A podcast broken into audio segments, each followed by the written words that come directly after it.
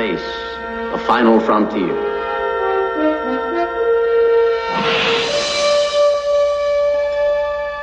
These are the voyages of the starship Enterprise. Its five year mission to explore strange new worlds, to seek out new life and new civilizations, to boldly go where no man has gone before.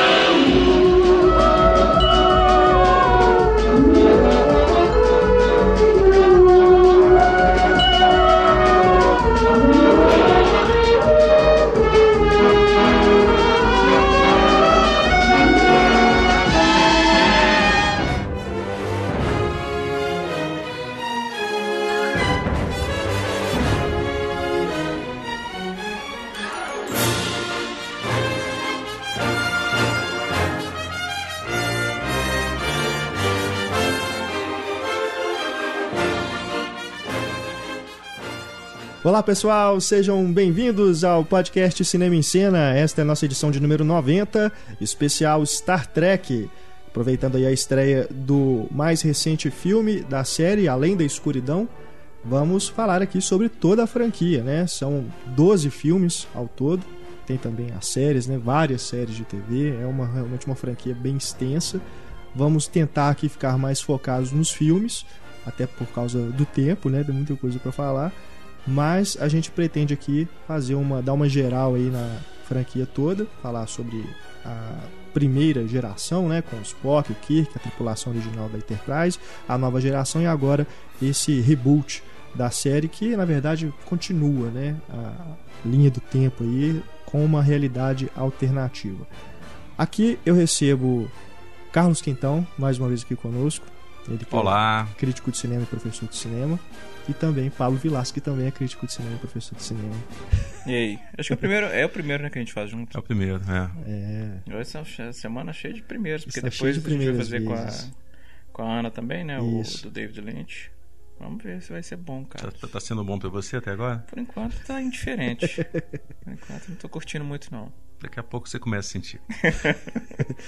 Acho que a gente pode começar aqui o debate, é, inclusive aproveitando que o novo filme está em cartaz, sobre essa virada que teve na série, né? Essa repaginada que o J.J. Abrams deu. É, não vamos ignorar o que o Renato quer, como a gente tinha combinado. vamos começar falando eu, logo do novo filme. É, não, aliás, deixa eu te fazer uma pergunta, porque você assistiu as séries. Sim. É, tem uma. Eu, eu, eu sei que tem a. Quer dizer, a clássica, obviamente, com Spock, Kirk, McCoy, depois tem a nova geração. Tem outras, não tem. Eu não sei até que ponto é, Battlestar Galactica faz parte do universo do Gene Roddenberry. Tem. É não, Battlestar Galactica é fácil. Battlestar Galactica é Battlestar Galactica. Não tem nada a ver com Gene Roddenberry. Nada. Ah, não tem a ver não, com o universo nada, Star Trek? Nada, nada, eu achei, pois é, eu achei que fosse mais uma interação da... Mais uma interação. Não, não, não. Battlestar uma... Galactica surgiu na época como uma cópia de Guerra nas Estrelas. Ah, tá. Pô, então depois da nova geração veio o quê? Nova geração veio Deep Space Nine. Ah, Deep Space Nine. Okay. Depois veio Voyager, depois Enterprise. Ok, Deep Space Nine, eu tava confundindo Deep Space, Deep Space Nine com Battlestar Galactica. É, eu não assisti é. nenhum dos dois, então... Battlestar Galactica é sensacional, já é. ver. É, a nova versão, né? A antiga eu lembro muito pouco das coisas. Acho que estudou uma temporada também só. São quantas séries que tem na televisão sobre o Star Trek? Pelo menos cinco, né? É, são cinco, né? E tem, e tem, a série de animação também. Da, da velha geração. Ok, não, mas aí vamos ficar. Na, é, que, então tem a, a, a, a clássica. A original, isso. Nova geração, Deep Space Nine. Voyager, Voyager e, e Enterprise. Enterprise é. tá, e a Enterprise ela é, é recente? É de quando? A Enterprise é a última, né? foi, foi a última é, que foi. 2001, é, acho que é a única que surgiu após anos 2000. Foi a Enterprise. Durou quatro todas, temporadas. Não? não? eu não via Deep Space Nine nem Voyager. Vi alguns episódios assim, aleatórios e tudo mais. Hum. Eu assisti a, a original e grande parte da nova geração. E Enterprise também. Enterprise eu acho bacana também. Enterprise, inclusive, foi a primeira tentativa deles fazerem uma nova versão, assim, né? Tipo um prequel da série. Uhum. Que eles estão tentando fazer agora de uma forma muito mais criativa com... Era com era com Kirk também? Não, não. Contava, na verdade, a história da primeira tripulação da Enterprise. Antes ainda Antes do Kirk. Do Kirk. Se eu não me engano, é 100 anos antes de Kirk. Igual uhum. é, a nova geração era 100 anos pós-Kirk. Tá. Entendi. Porque, mas, então, isso é outra coisa que eles mudaram a cronologia dos filmes, né? Porque a não ser que eu esteja completamente enganado, que não é difícil, mas no primeiro filme do J.J. Abrams, a Enterprise tinha acabado de ser construída, não? era novíssima. Era... Sim, mostra sendo, sendo construída. Mas a gente não sabe se aquela é a primeira versão da Enterprise. Porque né? tem várias ela... versões. Depois ela, tem é... Enterprise D, Enterprise Isso. E ela é destruída várias vezes em vários é. filmes, episódios, nos filmes, pois é, construída. Pois é. Então, enfim, aquela, será que é aquela primeira versão que a gente vê lá no filme do J.J. Abrams? Ok. É. Pode ser Agora, que sim. Né? Nas séries, porque o padrão estético do Star Trek, né, desde o início, ele era bem diferente desse que agora está sendo seguido aí pelo J.J. Abrams, que é mais ação, mais movimentação, tudo. Era uma coisa mais clássica mesmo, né? Tinha aventura e tudo, mas não tanto quanto, por exemplo, em Star Wars, que é a outra grande franquia de ficção científica. Nas séries também tinha assim esse tinha alguma coisa mais mais de ação, mais tentando remodelar esse estilo do, do Star Trek muito pouco. Né? A série original, principalmente pelas limitações tecnológicas uhum. da época, existia pouquíssima ação. O foco sempre foi mesmo nas ideias, isso que sempre é, tornou Star Trek exato. muito mais bacana. Né? É, claro que tinha o Kirk pegando todas as alienígenas seminuas na série, tinha o Kirk lutando contra alguns vilões, lutando contra alguns alienígenas. Mas nunca o foco nunca foi na ação. Tem uhum. episódios inteiros construídos sem nenhuma cena de ação da, na forma como a gente conhece. Vocês veem com bons olhos essa mudança que o Abrams fez? Eu, eu, particularmente eu vejo, eu acho que ele conseguiu um equilíbrio muito legal. Eu reconheço, por exemplo, nos dois, nesses dois novos filmes, é, as mesmas as mesmas características que me fizeram encantar pelos filmes originais. Eu não vi a série, eu vi, quer dizer, eu vi alguns episódios da série clássica, mas os filmes todos eu, eu assisti, obviamente, e eu, eu, eu sou. Eu sou um, Eu não vou dizer que eu sou um tracker, porque eu acho que pra ser tracker você tem que conhecer a mitologia da série, conhecer o nome dos episódios, que personagem apareceu uma vez aí, depois repetiu. Mas essa orelha assim, postiça que você tá aqui. Mas essa orelha postiça eu uso por charme, pessoal. Eu gosto de usar essa orelhinha do Spock. Mas tem outra coisa eu, eu, ia... Justiça também? Ah, eu, eu sabia que Eu parei na hora, você viu? É. Eu, eu, já ia falar alguma coisa, peraí, isso vai me prejudicar. Vai, né? Sábado de manhã não, não, não, não, dá, não, dá, não, dá, não dá. Mas o, o que, que, é, que me encanta é, é, é, a dinâmica entre o McCoy, o Kirk e o Spock. Que é uma coisa que eu cheguei até a mencionar sim, sim. No, no videocast. Assim, fica muito claro até do ponto de vista de, da psicanálise, os papéis que cada um representam ali. Né? Com, com o Spock sendo o superego, a razão, o McCoy, o instinto, a emoção, né? id, e o, e o Kirk surgindo como ego, surgindo como equilíbrio entre. Né? Eu até falei grosso modo no videocast, como se fosse o id filtrado pelo superego. Ele, ele, na série era muito comum isso, na série, assim, nos filmes originais. Ele, ele se aconselhar com os dois, eles discutirem e o Kirk encontrar um, um meio, um, um meio termo entre eles. Isso nos filmes do J.J. Abrams acabou sendo um pouco prejudicado. Distorce um pouco porque o Kirk é muito É muito it. impulsivo. É. é. muito impulsivo e, e, como ele justifica é porque ele cresceu sem pai. Cresceu rebelde nessa nova cronologia. Então, isso diminui um pouco o papel do, do McCoy. É, é, O McCoy dessa do J.J. Abrams eu não, sou muito fã. Não. É, diminui ele porque ele, o papel dele ele é meio. função dramática. É, é o, papel, o papel dele acabou sendo um pouco do Kirk também. O Kirk combina as duas características. Ele é uhum. o, ele é o, o id, né, que seria o McCoy, e ele também acaba sendo o ego, porque ele é a nossa figura de identificação máxima no filme. É, não, sem falar mas tem um o, momento. O The Force Kelly ele, ele é mais engraçado, ele tinha uma não, coisa é, mais cômica. Sim, mas independente. Mas eles tentam fazer isso muito com o Kawaba, né? O Kawaba ele acabou sendo responsável é. por fazer as piadinhas do filme, né? As é. one-liners. Mas eles, eu acho que essa função ficou mais pro Simon, pro Simon Pegg. Pegg é. As que não é. sobram pro Simon Pegg. Então, isso prejudicou um pouco, eu acho, o, a, a, o triângulo dramático deles. Mas ainda assim, por exemplo, tem um momento no, nesse novo filme em que uh, eles formam realmente um triângulo para discutir o que vão fazer. Uhum. E a, naquele momento, assim, eu, eu lembro que eu falei, do caralho. É isso que eu gosto de Star Trek. Essa discussão. Eles, a rodinha, o Spock, McCoy e o Kirk discutindo sim, o que nós sim, vamos é. fazer. O Kirk ouvindo e depois ele tomando alguma decisão que a gente não sabe qual é ainda. É, é isso. isso tem algum plano. Isso me encanta. Assim, mas na, na série. série. original, por mais que tenha o triângulo, né, sempre existiu, mas o foco sempre foi mais em Kirk e Spock.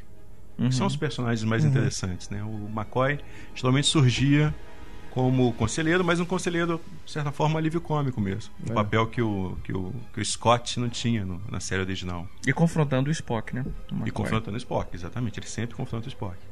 É o, a antítese né, de pensamento uhum. que ele tem. Assim, ele não consegue entender aquela frieza uhum. completa. O que é interessante, porque ele é médico, né? Médico, é, é. Ele é um é. cientista também. É.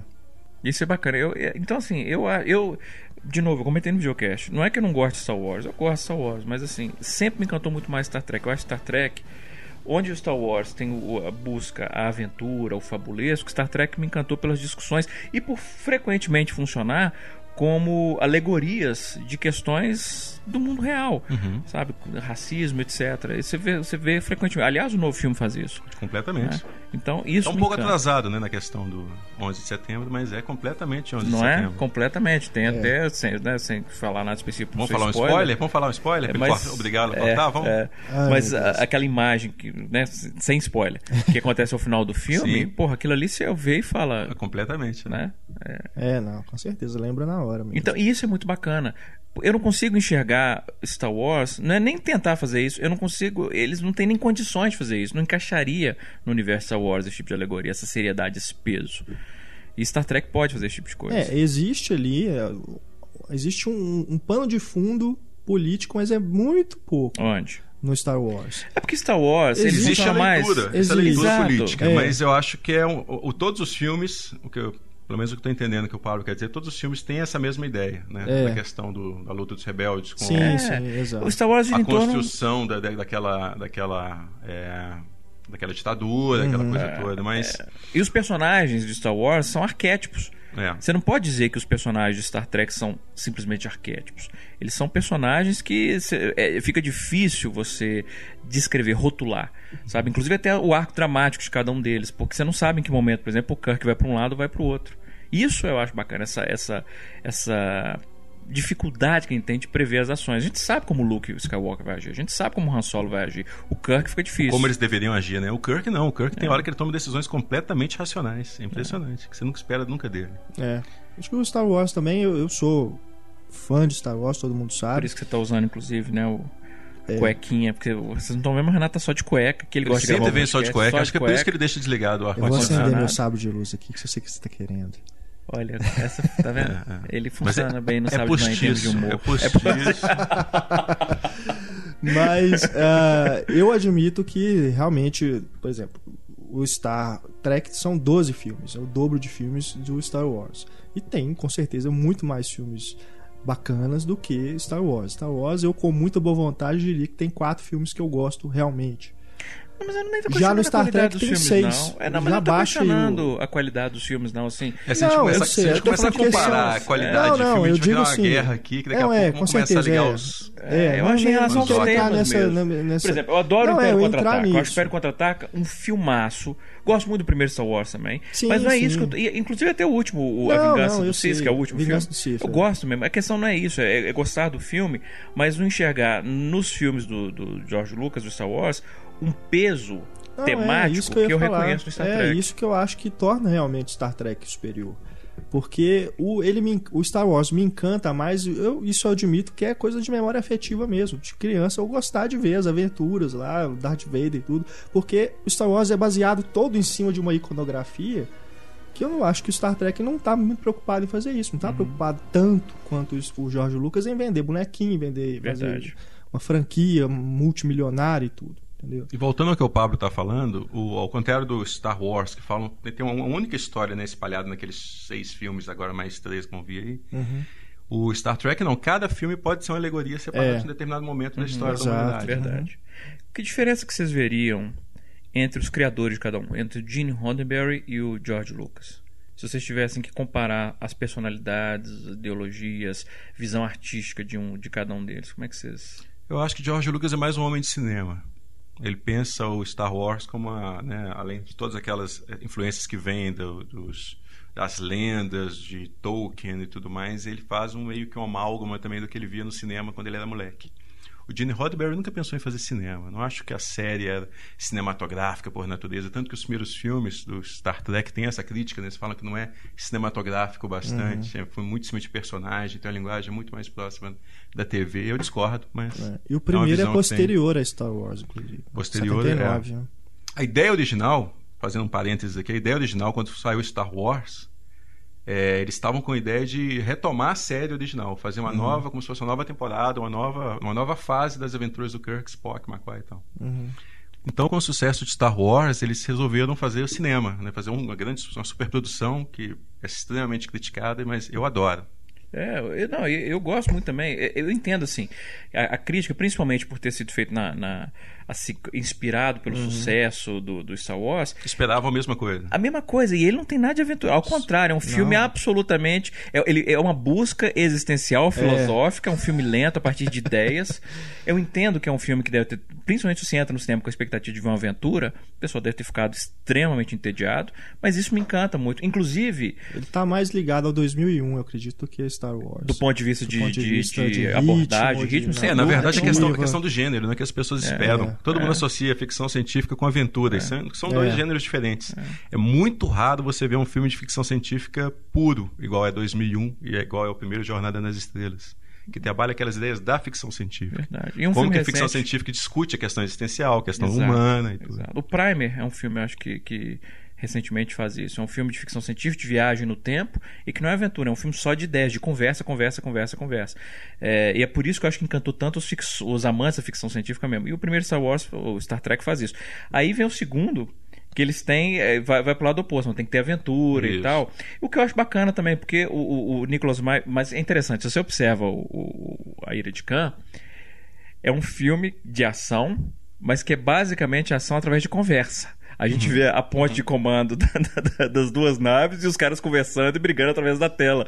Você tem poucas cenas de ação, sequências de ação mesmo. É, é conversa, conversa e. Nos e comentários conflito. em áudio, o Nicolas Maia fala isso, ele assume isso. Ele fala: Eu queria fazer um filme de submarino, na verdade. Então, inclusive as manobras que eles Cara, fazem, é ele é de submarino. Isso. É verdade, é interessante. ele não... era apaixonado com os filmes de submarino. Ele nunca foi ligado à ficção científica, sabe, a esse universo de Star Trek, nada. Então ele queria fazer filme de submarino. Eu não tinha pensado nisso, mas é verdade. O Star Trek 2 é um filme de submarino. E é um filme onde ele militariza pela primeira vez a, a frota estelar. Ah, mas isso fica, é, pela, até pelos uniformes. Os uniformes, é que ele queria fazer um filme de guerra, para ele interessava é. fazer um filme de Inclusive, guerra. Inclusive, é, é, engraçado, porque parece que depois...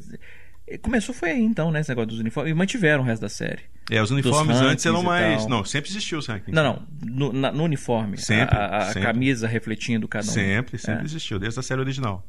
Mas sempre foi. Uh, Star Trek nunca foi militarista. Sempre teve uma missão de exploração científica e de diplomacia. Isso é que é genial, né? Você pega que os heróis têm essa missão de paz. É, é. De exploração, é verdade. É. Que é uma coisa que o J.J. Abrams retoma nesse é. último filme, que o Scott chega a falar. Nós não somos militares, nós isso, somos isso. exploradores. E tenta levar para o caminho original. Né? Vamos ver se vai conseguir manter isso nos próximos filmes. Se não vai ter aquela pressão para eles voltarem a ser guerreiros. Assim. Uhum. Mas eu acho bacana também no A Ira de Khan que eles resgatam o personagem que era da série, né? Tem num episódio e resgatam ele agora com uma missão de vingança. É, isso é interessante. Porque ele, ele, não, é, ele não tá no primeiro filme, né? O não. Ricardo Montalbán. Ele volta, ele tava na série, tem um episódio, eles resgataram é. esse episódio. É, a, a questão é que o filme, pra... o primeiro filme de Jornada nas Estrelas, ele foi um sucesso de bilheteria. Ele custou uhum. caríssimo, mas foi um sucesso. Mas foi aquele sucesso que eles consideram um sucesso dúbio, porque quem assistiu não gostou. A grande parte do, do, público não gostou, a crítica não gostou. Então eles não acham que é um sucesso que pode levar a outros se continuar na mesma linha. Uhum. Então, quando eles foram fazer um segundo filme, fizeram um filme com um quarto do orçamento do primeiro filme. Você vê isso claramente no cenário. Claro, claro. E mais voltado para ação. Só que eles não fizeram ação a lá Star Wars. Eles pegaram os episódios de ação da série original, né? Voltaram assim, aqueles episódios que eram menos voltados para ideias e mais para ação, para o vilão central e tudo mais. Uhum. E aproveitaram. Daí resgatar o personagem do Khan. Inclusive feito pelo Ricardo Montalbán também na série original. Uhum. E fizeram isso com grande propriedade, porque faz é. sentido dentro do filme. É uma continuação Exato. direta daquele episódio, né? Uhum. Acho que é Semente do Mal, alguma coisa é, assim. uma coisa assim. E de novo, não é, não é importante que você tenha visto Space o episódio Seed, assim. Não, Porque eles né, têm um momento do diálogo uhum. positivo que fala: não, ele nos deixou preso aqui, uhum. eu perdi boa parte e eu quero vingança. Pronto, já entendi. Pronto, Agora, é. se você tiver assistido a série, é a mesma coisa dos, dos novos filmes. Não é obrigatório você ter visto os filmes anteriores você consegue aproveitar. Mas se você viu os filmes anteriores. Você curte muito mais. É, né? é. Que é o nível de compreensão né, atinge novos layers assim, de significado na série uhum. também. Não só as citações. Citação é coisa legal, mas é coisa de fama, é coisa boba até. Uhum. É desnecessário dramaticamente. Mas essas, esses, essas camadas de significado que você atinge, quando você consegue perceber a questão do espelho que existe nesse filme novo e né, em determinados momentos da série original, é, pô, ganha outro sentido. Uhum. Não é simplesmente só aquilo que está acontecendo naquele momento, aquele imediatismo. Existe um. É. ganha uma coisa é. muito mais bacana, mais profunda. Assim. Agora, o, ainda nessa, nesses filmes originais, o A Procura de Spock, que é o terceiro, é o único que é uma continuação direta do filme anterior, que segue a mesma narrativa. Não, o, vão... o, quarto filme é a continuação direta do terceiro do filme. Do terceiro, né? É. Que é a volta para casa. A volta para casa. Inclusive, eles não usam a Enterprise no quarto filme. Eles usam a nave Klingon que. No, o terceiro filme, ah, o a Enterprise. É o das baleias. Isso. O terceiro filme, a Enterprise é destruída. Uma das milhares de vezes que ela é destruída. Isso.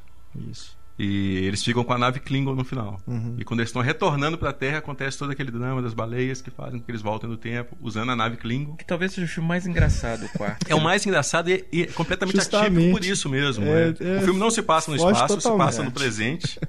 né? É quase um sitcom, né? E é, exato. Eu adoro o filme. Eu também. Foi o primeiro Star Trek que eu vi no cinema. Eu também, foi o primeiro Star Trek que eu vi no cinema. E, e legal que não aparece Enterprise. Talvez apareça na última cena do filme, acho que era sendo reconstruída, eu não lembro exatamente, mas o filme não é com a Enterprise. Então, um dos grandes signos da série eles simplesmente é. deixam de lado. É. E foi o maior sucesso de bilheteria da série até o lançamento do, do filme do J.J. Abrams. Mas dá para entender por quê. Tá? É o completamente mais acessível, acessível a todo claro, mundo. Claro, é o mais acessível. Mas a gente passou muito rápido a procura do Spock. Sim, não, é, é o, o, o, comentário. O, o, o, o, segundo filme, né, que morre o Spock, Spoiler não tem Não, Jé, pessoal, de Deus. desculpem, né? Mas não, a gente avisou que ia falar sobre Não, e sem falar que tem a lei. A lei vocês terem é, visto esse não, filme. E lei cinéfila tem um tempo de prescrição de spoiler que são 5 anos. Depois de 5 anos você pode discutir o filme. Uhum. É, era uma. Era, foi uma. Foi, eu, eu não sei se eu li isso em algum lugar ou se isso é lenda. Que o, o Leonard Nimoy ele queria sair da série. Ele sempre tem que sair da série. Pelo menos ele sempre dizia isso, né? Ele sempre falava. Engraçado, porque agora. Parece que agora ele abraçou não, completamente assim. Não, é, agora. Pronto. Balde, agora é a aposentadoria dele. Mas... Tanto que a autobiografia dele chama. Não é Eu Sou Spock? Não, é primeiro Eu Não Sou Spock. Eu Não Sou Spock. Depois lançou Eu Sou Spock, enfim. Ah, são dois livros? É. Genial. Mas é interessante, mas não é bacana. Eu acho bacana é. assim, essa, essa luta do ator com o personagem, que é o personagem mais icônico da carreira dele. E, e eu entendo a pressão que isso deve ser e o tom como deve ser opressivo, porque de certa forma limita o cara completamente. É, vai ficar marcado por aquele personagem. E Leonardo Nimoy, ele tinha né? ambição né, de ser outras coisas, tinha ambição de ser diretor, tanto que ele se torna um diretor é. depois. E ele pega exatamente, aproveita exatamente essa chance. Ah, meu personagem morreu, não preciso voltar. Ah, mas ele, como vai.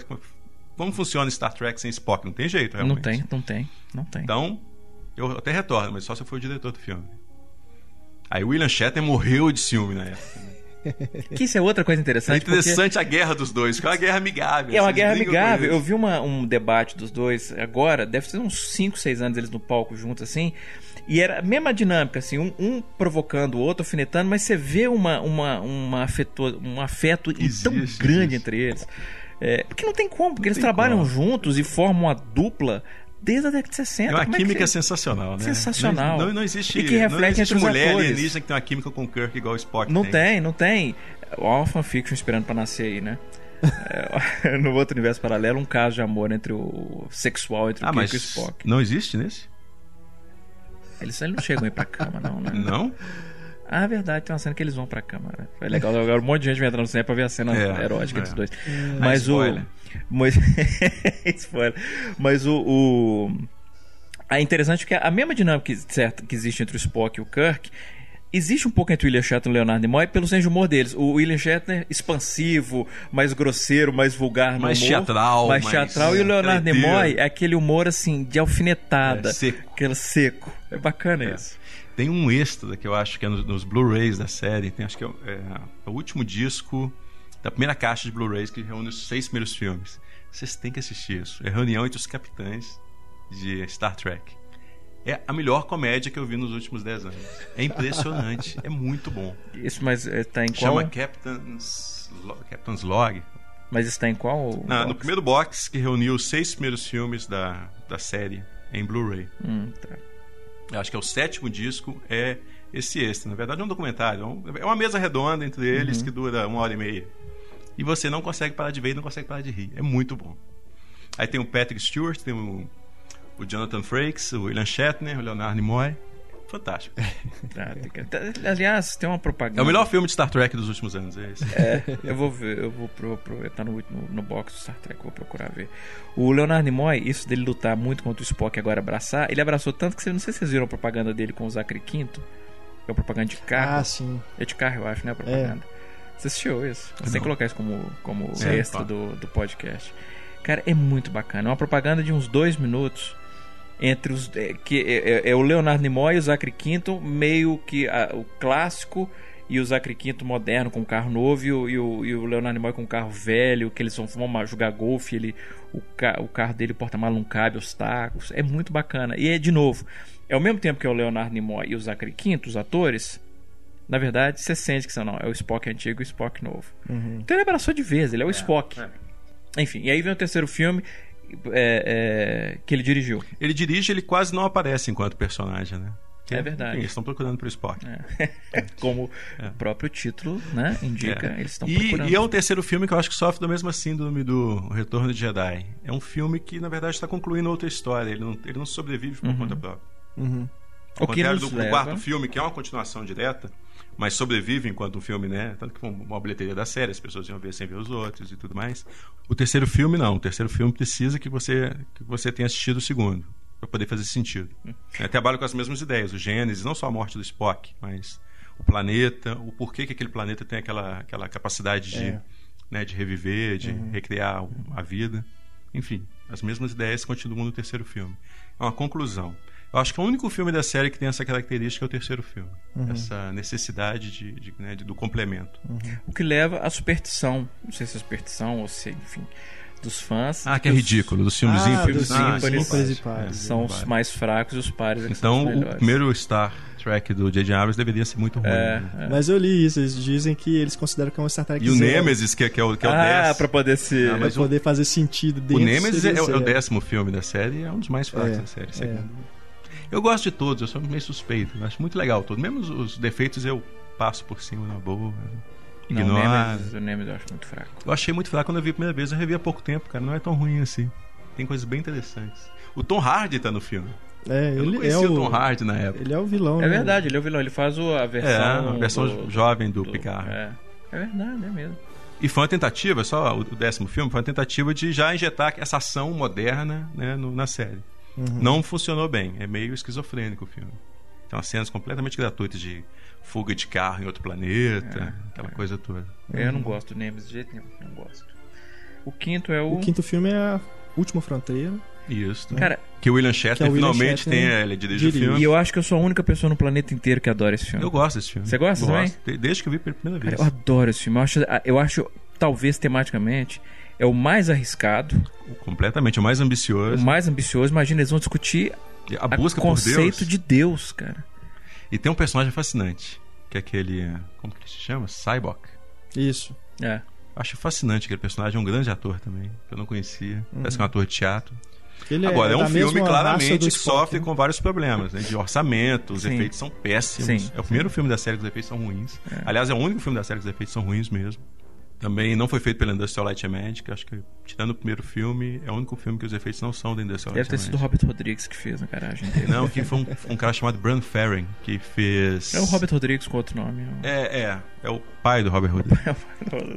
ele, não, ele fez a Pequena Loja dos Horrores. Pô, mas Aquela a, versão. Sim, mas os efeitos que concorreu ao Oscar. Que ele são sensacionais. A Audrey 2 é sensacional aqui. É, mas a Audrey 2 é do Lyle Conway, que é um cara que faz aquele tipo de efeito visual. O ah, Bran Ferring concorreu ao Oscar meio de Pô, quais são os efeitos que ele cria, então? No... Os, os, outros efeitos visuais mesmo, não os efeitos mecânicos ali de okay. sexo. Os efeitos okay. visuais do filme. Raios. Como é que é o nome do cara que faz a Audrey 2? Lyle Conway. Lyle Conway. A Audrey 2 é sensacional. Ela é sensacional. Mas enfim, aí ele faz efeitos desse filme com um orçamento pequeno. Quer dizer, não foi tão pequeno, acho que foi 35, 36 milhões, que era razoável na época, mas não o suficiente para bancar o que eles pretendiam. Ele escreveu também, né? Ele escreveu o argumento do filme. E tem parece que várias das ideias. E foi reescrito várias vezes o roteiro, então tem vários problemas durante a produção que, onde muito dinheiro foi gasto e não aparece na tela, né? Mas eu ainda acho um filme muito interessante. Eu gosto muito, eu gosto e, muito. É. E, e, é um filme que eh, você vai assistindo e você vai ficando ansioso para ver onde vai chegar. Porque como é uma busca por Deus. Eles estão, imagina, é, do ponto de vista de, de ficção científica, não tem, acho que um tema mais arriscado para um cara lidar. 2001 fazia isso, né? 2001 fazia isso. É. Muito bem, aliás. É... E o primeiro filme do Jornada das Estrelas, de certa, de certa forma, forma fazia isso, mas eu ia dizer em seguida, o, o, a Última Fronteira, do ponto de vista de tom, ele remete muito ao primeiro filme. Muito mais do que aos outros filmes da. do Apesar da do humor. O humor Apesar nem humor. sempre é humor voluntário no filme. Mas, mas aí é uma é. coisa do William Shatner. Eu acho que é meio inevitável é. um filme que o William Shatner vai dirigir não ter aquele senso de humor característico dele.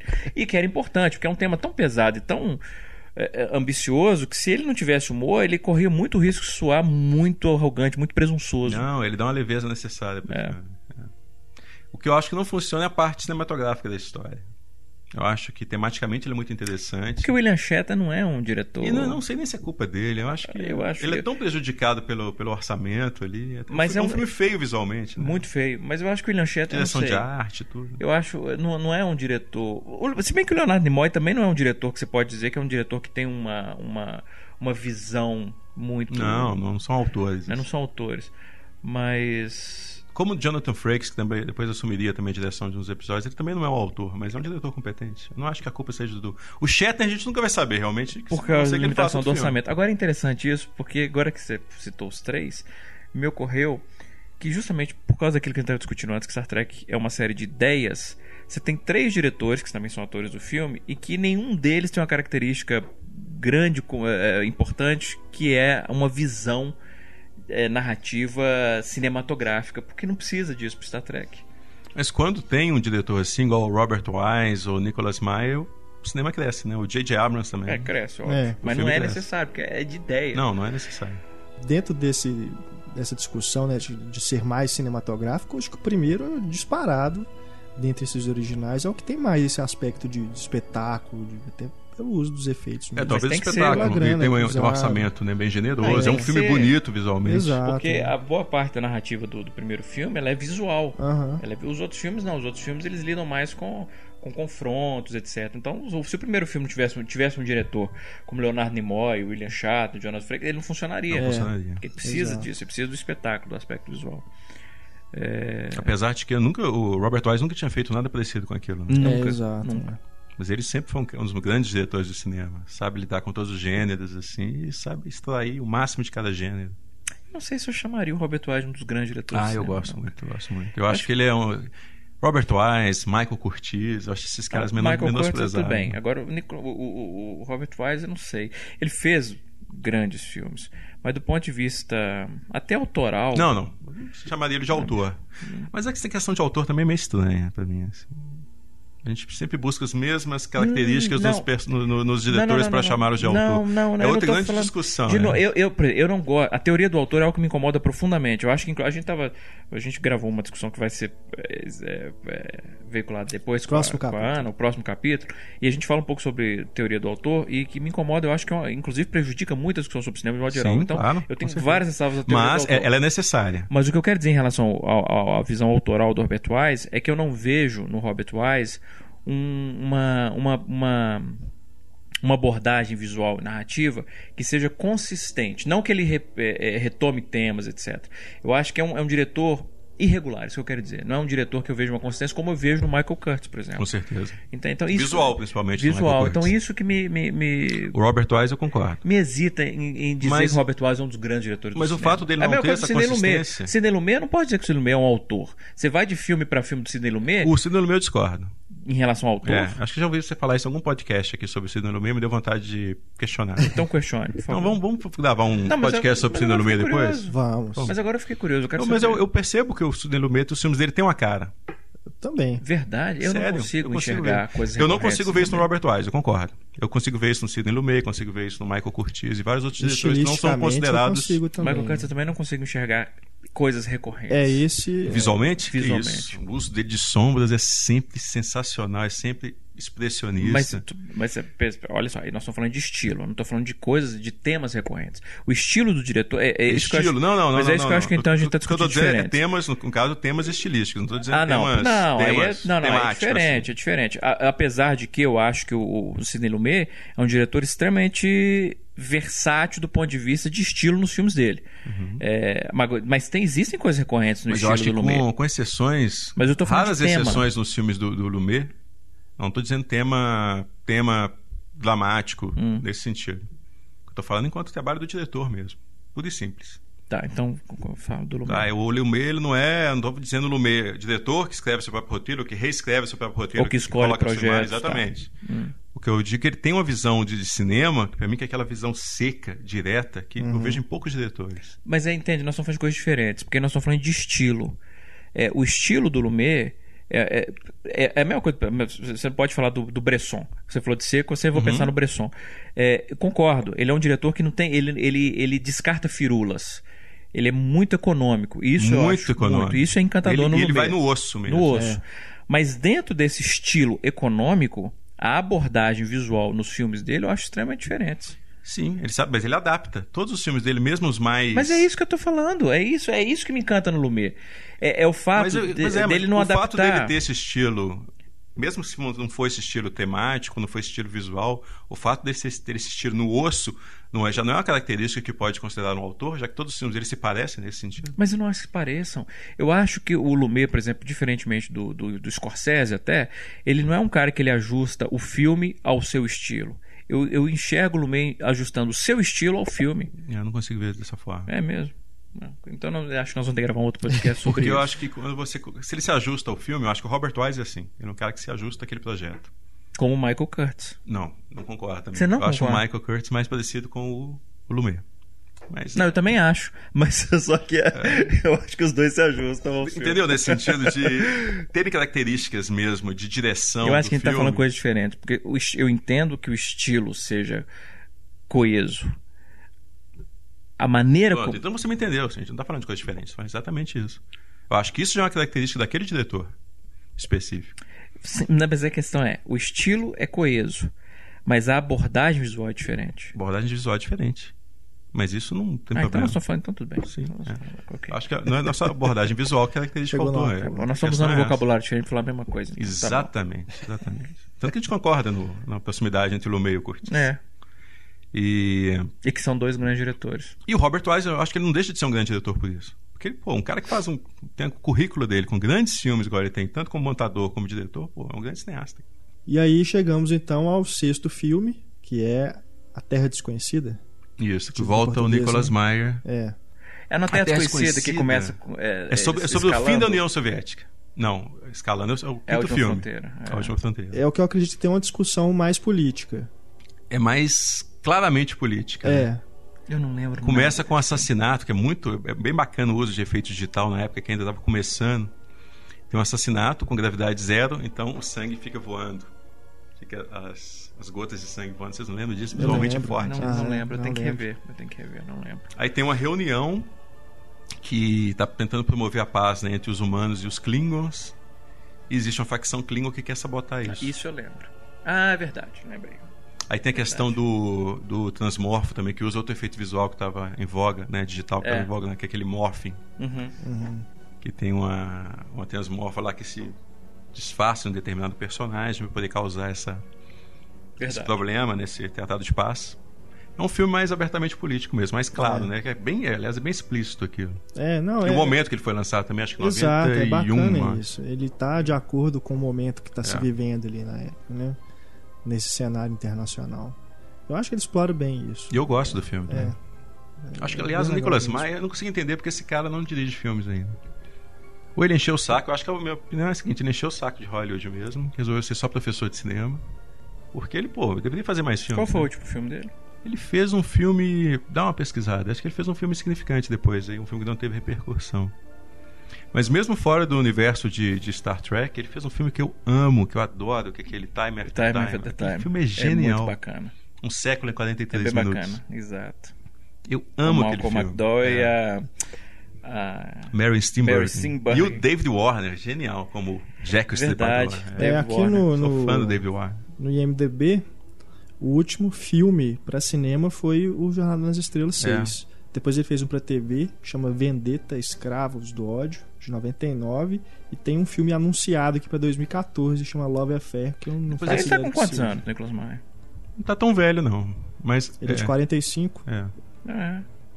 Mas olha. É... 60, 2005, 68 anos. É. Perceba e. Tem os roteiros que ele escreveu depois disso.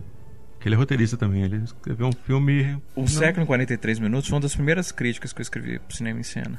Ó. Oh. E, e, assim, e, e escrevi. Eu, eu, eu, lembro que assim, foi uma crítica assim, moderada. Eu gosto do filme, mas eu, lembro que. Mas assim, foi uma, uma. Eu assisti em VHS o filme e me senti impulsionado a escrever sobre. Não, não tinha motivo nenhum para escrever sobre ele. Eu falei, eu quero escrever sobre esse filme. É bem divertido, é bem divertido, Eu é bem ambicioso, é.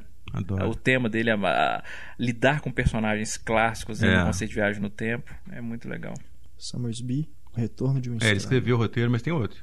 Ah, esse com o Richard Vozes Gere, Ocultas, O Príncipe do Egito, ele tem material adicional, Revelações. Nada de mais expressivo? Não, não. Tem outros filmes que ele dirigiu na década de 80 também. É, os outros, outros filmes são muito mal recebidos dele, mas tem um que eu gosto, que é o Voluntários da Fusarca. Vocês lembram Nossa, dessa comédia?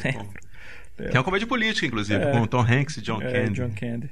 É, tem um aqui que é Companhia de Assassinos, 91, mesmo ano do Jornada nas Estrelas. É com Gene Hackman esse? Exatamente. Bom, enfim. É. é um cara que deveria estar dirigindo mais. Eu acho ele muito bom de serviço. Mas quer dizer. E ele né, tem uma visão tem, clara do que ele quer de cinema. Você percebe um isso nos filmes dele. anunciado é porque não aposentou totalmente, né? Só realmente faltou, talvez, empolgação para pegar algum projeto. É, acho que é mais aí, porque os filmes dele não são mal sucedidos, bilheteria, uhum. nem nada do tipo. Né? Pois é, o sexto filme, é... que ele foi o último da, da, da, geração clássica, ele foi como? Ele foi, foi bem recebido? Foi bem, foi bem. Ele recuperou, né? ele recuperou a bilheteria, porque o quinto tinha sido muito mal de bilheteria. Obviamente, claro. Não só por isso, o quinto filme foi, ele foi mal recebido pela crítica, pelo público, mas também ele foi entrou concorrendo com o mesmo verão de Batman, do Tim Burton, Indiana Jones e a Última Cruzada, tinha um James Bond, acho que era Permissão para Matar. Permissão Enfim, a concorrência era pesadíssima. E, e a abordagem, ele, é comple... ele, era, ele é completamente diferente. Ele, é, ele, é um, ele, ele foi um, lançado no verão americano. Um Alien, foi lançado que, no verão que americano. ideia estúpida, porque é, o único motivo para lançar no verão americano é o fato de ser Star Trek. Mas não é um filme eu, de verão. Aí eu discordo, eu acho que nem isso. Jornada nas Estrelas não é filme de verão. Eu acho que eles mas perceberam é um agora nesse cara. filme é um novo. é um blockbuster, é um tento polo, é uma franquia. Mas franquia é verão, franquia, mas não é verão. Aí que tá. Esse é o problema do filme. Acho que é um filme que sairia melhor em março, sairia melhor em qualquer outra época. Esse Jornada nas Estrelas, agora, por exemplo, não foi o sucesso que eles imaginavam. Todo mundo gosta do, do primeiro filme do J.J. Abrams. Então todo mundo imaginava que a bilheteria desse segundo fosse muito maior, e não é. Está sendo inferior do primeiro. Eu não tô Tirando é? inter internacionalmente, claro. Mas eu acho que é um filme que não, ele não é para competir, porque é um, exatamente um filme de ideias, não é o que as pessoas buscam no, no verão. Existe ainda um preconceito muito grande com Jornada nas Estrelas. As, eu converso com as pessoas, ah, você viu o novo e tudo mais. Tudo, ah, não, não sou muito fã de Jornada nas Estrelas. É exatamente por ter essa carga. É igual o filme do Jalen, sabe? É verdade. As pessoas ah, nunca assistiram e não querem ver porque acham que é de uma determinada forma, é. que é um filme intelectual, cabeça e tudo mais. É Sendo que não é, é engraçado, o filme é acessível. É, mas será que não tem a ver também com o tempo entre um filme e outro? Porque até demorou. Não, né? o que, que, é isso? Não, nada a ver. Não. Não tem. O, Meio que esfriou, não? Não, não. É, é, sempre. O, é um filme que vai crescendo. Teve um, um, mercado de vídeo muito grande. É, não, você tem razão. Eu já vi isso muito, já ouvi muito isso. Pessoas se recusam a ver Star Trek porque é, não viu os filmes anteriores. Ou... Exatamente. Tem, já tem tanta história, eu acho que eu não vou é. entender nada, não vou participar. Fica mais ou menos por aí. E mesmo que você diga, não precisa ver os filmes anteriores, não, mas não é meu estilo de filme, não. É. Mas a pessoa não sabe que estilo de filme que é Star exatamente, Trek. É engraçado exatamente. isso, é verdade. É o famoso preconceito. Que é a pior tinha... coisa que uma pessoa pode ter. É, mas nunca tinha me ocorrido em relação ao Star Trek, é verdade. E a sua comparação com o Diálogo é perfeita. É verdade. É a mesma postura. É filme de Diálogo. É Star Trek, não é. vou ver. Sendo que, que é um filme do Woody Allen? Você não sabe o que é um filme do Woody Allen.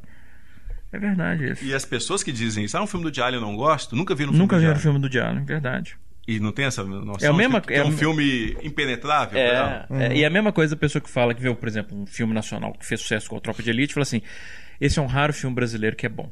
É, é o tipo de pessoa que eu, você sabe que ela não vê filme brasileiro. É o único filme que ela brasileira é que assistiu. Que ela por isso que é raro. Exato. É raro na cinematografia dela. Assim, Engraçado assim, né? isso em relação a Star Trek. Você tem toda a razão. Eu sou obrigada com essa Eu sou, eu sou. Olha como é que eu sou humano e é um sei raro humilde, momento de humanidade, de humanidade. e humildade. Do, você do... tem razão. Não, é, nesse sentido, não é um filme para ver um americano. Que então você tem toda a é. razão é. e eu humildemente reconheço isso. E por que você fala com relação ao dono da verdade? Não, eu continuo sendo dono da verdade. Ah. Mas desse momento eu cedo provisoriamente a verdade a você. Aí agora tem a transição, né? Pra nova geração que o Kirk continua, né? No Gerações tem aquela. Porra, cara, mas aquela é tão coisa. Porra. A morte do Kirk é uma das mais brochadas da. Né? Porra, cara. É, muito... é o personagem é. clássico, icônico, morrer daquele jeito. É, e é um realmente. filme que começa bem. Eu acho que ele começa muito bem. Tem uma grande cena da, da da Enterprise caindo, que é. Não sei se vocês lembram disso. É muito bacana. De cada Enterprise é destruída, ela cai no planeta, lá é. na Terra ou no planeta, ela cai mesmo. É uma cena de, da uhum. queda dela que é sensacional que eles tentam reproduzir nesse filme novo aí. Mas depois é ladeira abaixo. É. E a Aquele clímax do... mais assim. Pô, é isso? É. Você só tem isso pra mostrar? Umas pedrinhas assim, é. que ela cai e bate cabeça? Pô, não é possível. Não, é terrível, cara. Assim. E, e me espanta que isso não tenha ocorrido a ninguém, né? é. né? Falando, peraí, peraí, peraí. Não, tá errado. É o Kirk, gente. Não, não... é um clímax. É, o clímax e é o Kirk. Não pode fazer isso. o personagem morre daquela forma. Cara, mas é o Kirk. Além de tudo, é o Kirk. Você, é. você acompanha o cara, a vida do cara inteira. E fala, porra, tudo isso que ele viveu é pra terminar assim. E o Elan Shatner, com aquele ego gigante dele, ele olha a morte do Leonardo Nimoy no, no segundo filme e é. fala, eu não vou aceitar essa morte. não, é. eu não vou morrer dessa forma. Vou morrer de uma forma shakespeariana. Agora, e o, o, resto da tripulação? Me, me lembra aqui, o que aconteceu com eles? Aconteceu o seguinte, parece que eles tentaram né, pegar, resgatar todo mundo, Leonardo Nimoy, todo mundo, e nem todo mundo topou por questão financeira mesmo, questão de uhum. grana. Aí quem tá precisando de mais dinheiro na época, que era o Kirk, eu acho que o o McCoy volta, volta também, né? Uhum. Um ou outro, acho que o Ruda, sei lá. É. Fazem uma participação amigável. Mas quem tá realmente no filme é o Kirk, passando aquela, aquela função de capitão da Enterprise pro Picard, né? É. Mas é um filme que eu acho muito prejudicado conceitualmente. E parece que tem um diretor que veio da TV também, da série de TV do A Nova Geração. David Carson. É, David Carson, isso. É. Agora, eu, a, a, nova geração. Acho que é um eu, tenho, eu tenho um, um problema, assim. Eu, como eu falei, tem dois ou três filmes da nova geração que eu curto muito. A série eu não assisti. Mas eu, eu acho o Picard, por exemplo, é um capitão que me incomoda o muito. Picard é um personagem absolutamente genial. Por quê? E o Patrick Stewart, você tem que ver a série para entender é, isso. Mas, o Patrick Stewart está absolutamente perfeito. Mas você entende que essa justificativa tem que assistir a série para entender? Sim, é a mesma não, mas eu acho das... que você tá, a mesma questão que a gente estava discutindo antes, que as pessoas não gostam de Star Trek e não querem nem ver para poder não, saber. Não, não é isso, não é isso. Calma, não é tão radical assim, mas os filmes, você vê os filmes por conta própria, eles não têm o peso que a série tem. É uns filmes que dependem da série diretamente. Aí você fala assim: "Ah, o filme é prejudicado por isso". É, o filme é prejudicado por isso, com Entende? certeza. Mas essa é a questão. Eu acho que o filme tem que sobreviver independentemente. Eu concordo, mas, mas eu não acho que os, que os filmes originais do Star Trek, né, os da tripulação original sobrevivem sem esse prévio conhecimento da série. Ah, mas sobrevivem. Eu, por exemplo, assisti pouquíssimos episódios e eu sou apaixonado pela novela. Mas você já, tinha, você já tinha esse conhecimento dos personagens. Mas você, eu tinha o conhecimento dos personagens. Esse, essa dinâmica da série. Mas eu conhecia a dinâmica do Picard. Eu conhecia, eu vi um ou outro episódio da nova geração. Aliás, eu acho que. Se, você estava falando mais cedo do, do, da, da série VHS. Eu acho que os primeiros episódios que eu assisti do universo Star Trek foram da nova geração. Mas não, não me capturou.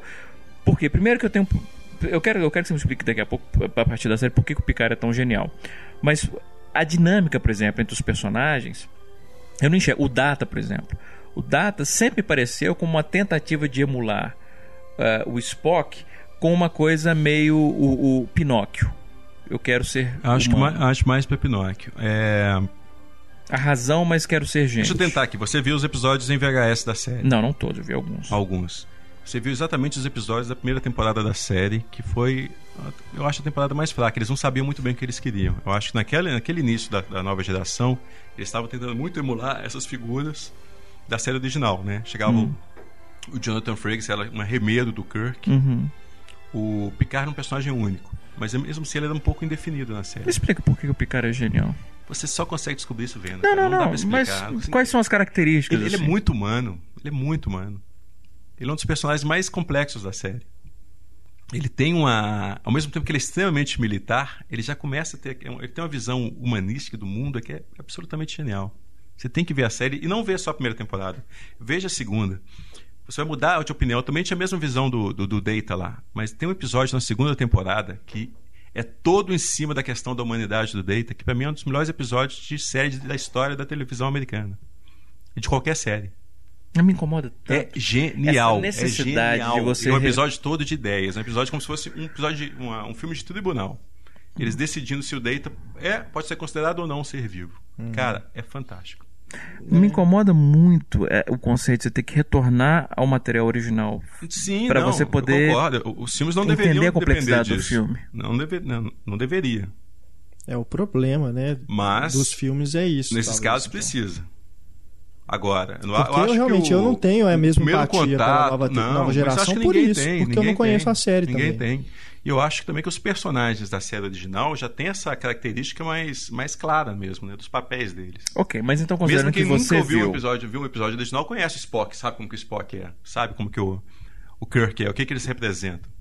Mesmo que, seja, mesmo que saiba equivocadamente como tanta gente chama o Spock de Doutor Spock. Isso, exatamente. Mas Tanto você é que assistiu as duas quando séries. Ele, quando ainda estava na nova geração, antes dos filmes do, do Abrams, eu me lembro que eu já estava no cinema em cena e quando saíam as notícias, só o pessoal que era fã mesmo de Star Trek, que conhecia a série, gostava das notícias, se comentava e tudo. Uhum.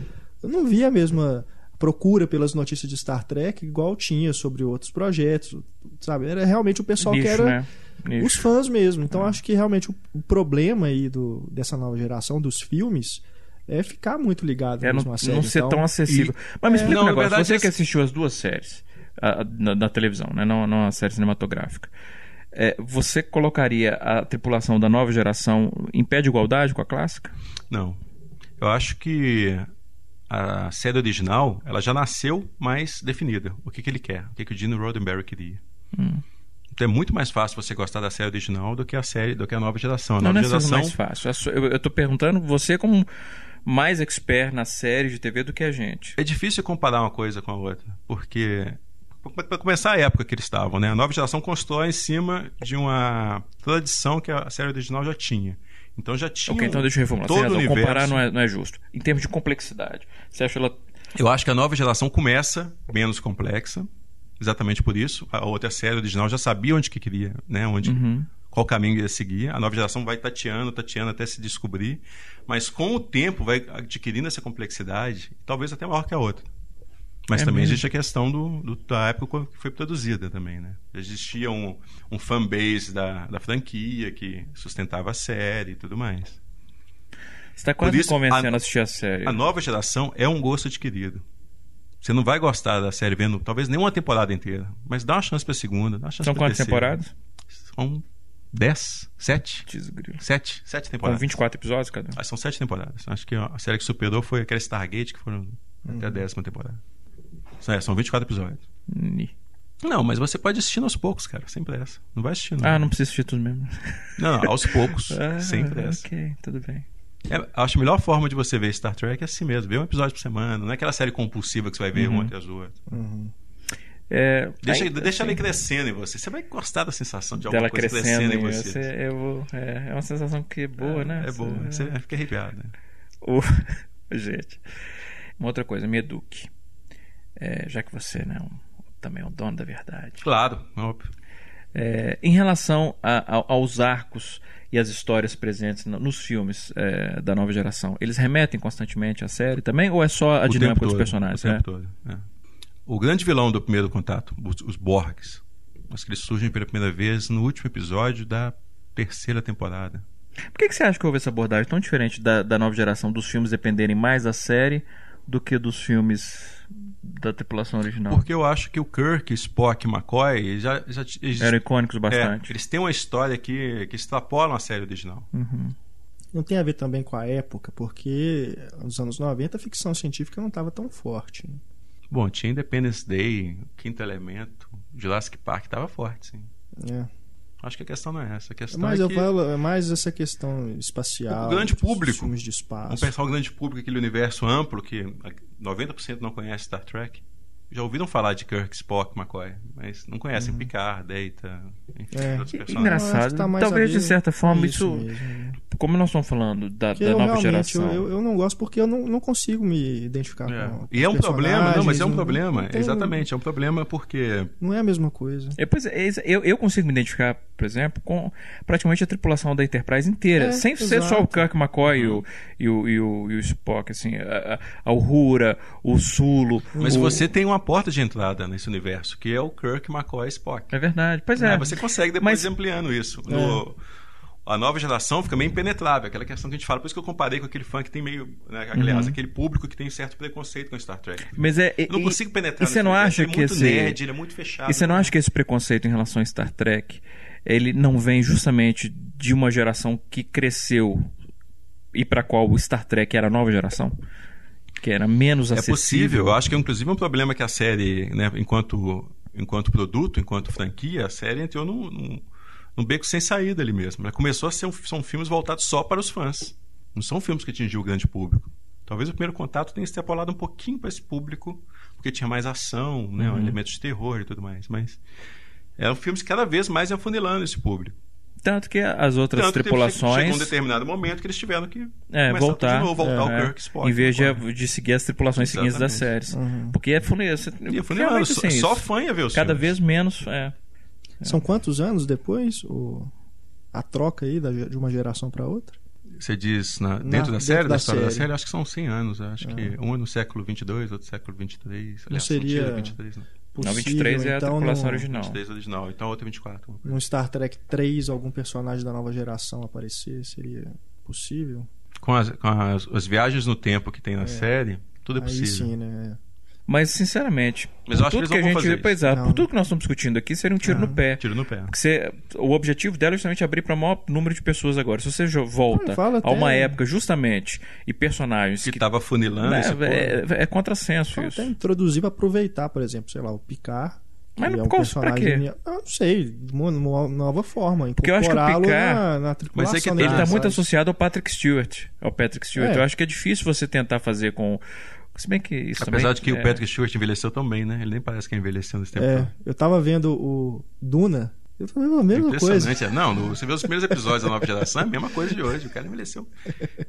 Conservado em formol. É. Mas eu acho que isso não funciona, porque não adianta colocar o Patrick Stewart como Picard num, num filme novo do J.J. Abrams, porque as pessoas. Quem é esse cara? Que personagem é, é esse? Hum. Ninguém conhece. Só os fãs é, que vão. Seria é, só a piscadela. Hum. E mesmo dramaticamente, consigo entender assim, hum. o que, que ele poderia contribuir ali com a trajetória do Kirk. Seria uma piada interna e só. Eu já acho até meio gratuito o Nimoy participar do filme. Principalmente nesse segundo. É, nesse segundo, então. Tem uma, uma coisa que a gente não discutiu nas séries que eu acho muito bacana. Hum.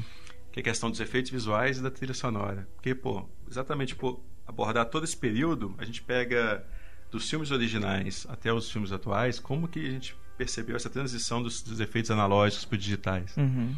E até a história dos efeitos é visuais ali nas é últimas é três décadas estão nessa é série. Verdade. Muito é mais do que no, no, no, Star Wars. É, porque Star Wars desde cedo já dependeu, né? Pô, imagina, o cara fundou uma, uma empresa de efeito visual. Mas falando, voltando, é interessante você falar, a gente estava comentando antes de começar a gravação, eu assisti o A Ira de Khan com o Luca. É, antes a gente assistiu o Além da Escuridão. E aí a gente assistindo ao filme, de repente, quase no final do filme, o Luca, ele tem 10 anos, vira para mim e pergunta, papai, eles, eles refizeram os efeitos desse filme é, é, ele usou um termo, acho que foi é, ter uma edição especial, alguma coisa assim. Eles fizeram os efeitos especiais para lançar em Blu-ray. Eu falei, não, são os efeitos da época. E ele falou, pô, mas são bons.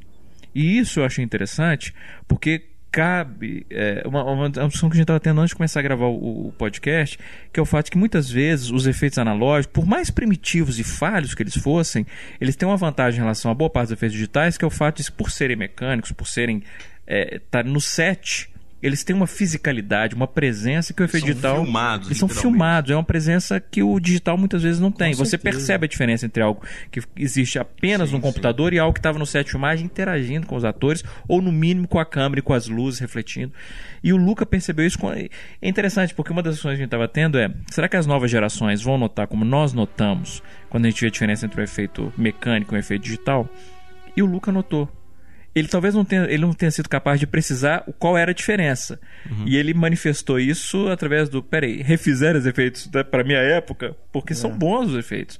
É porque ele já imaginava que fosse estranhar um pouco os efeitos, né? É, provavelmente ter feito. cordinha, alguma é, coisa assim. Não é por aí. Então, é, é, é, interessante isso, porque você percebe claramente, em vários momentos do, do, dos novos filmes do J.J. Abrams, momentos. É claro que por, por ser uma ficção científica que se passa no futuro, o universo inteiro é um universo fictício, é claro que fica mais fácil despistar a artificialidade dos efeitos digitais do que quando você tem um filme que se passa no, no presente, por exemplo, aí tem um momento de efeito digital que aí fica muito claro porque fica gritante. Como é um uma, espaço no espaço, a direção de arte é toda estilizada, coloridinha, coloridinha despista um pouco. É, mas ainda assim, há momentos em que você fala, poxa, por que, que eles não usaram é. uma miniatura? Por que, que eles usaram um modelo? Todo, né?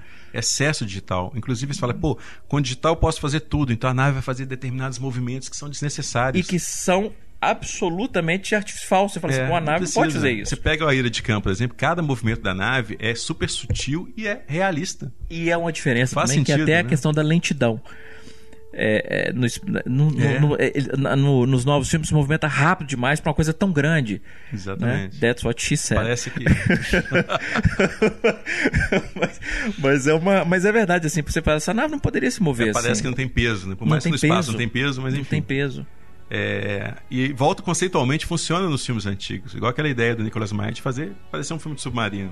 Então uhum. se movimenta como se fosse submarino mesmo. Uhum. E como a gente já tem essa referência do submarino na vida real, a gente entende aquilo como mais realista. Perfeito. É. É, eu acho bacana. até, eu, eu entendo o, a, o, a obsessão do J.J. Abrams pelos flares eu acho que não é só uma questão de estilo. É claro que tem uma questão ali, de novo, a gente tá discutindo negócio autoral, e só uma questão até quase autoral do DJ Abrams, é uma questão de estilo, é uma coisa que ele gosta. Fica claro assim, ele acha bonito o flare. É. Cara, e não me incomoda, eu acho. Não. Eu, nos filmes ficam bonitos mesmo. Mas eu, eu, vou, eu, também não me incomoda. Tem um momento que me incomoda nesse novo que a gente vai discutir. É, mas assim, eu acho, que nem, não é questão de estilo, eu vou citar, você vai lembrar.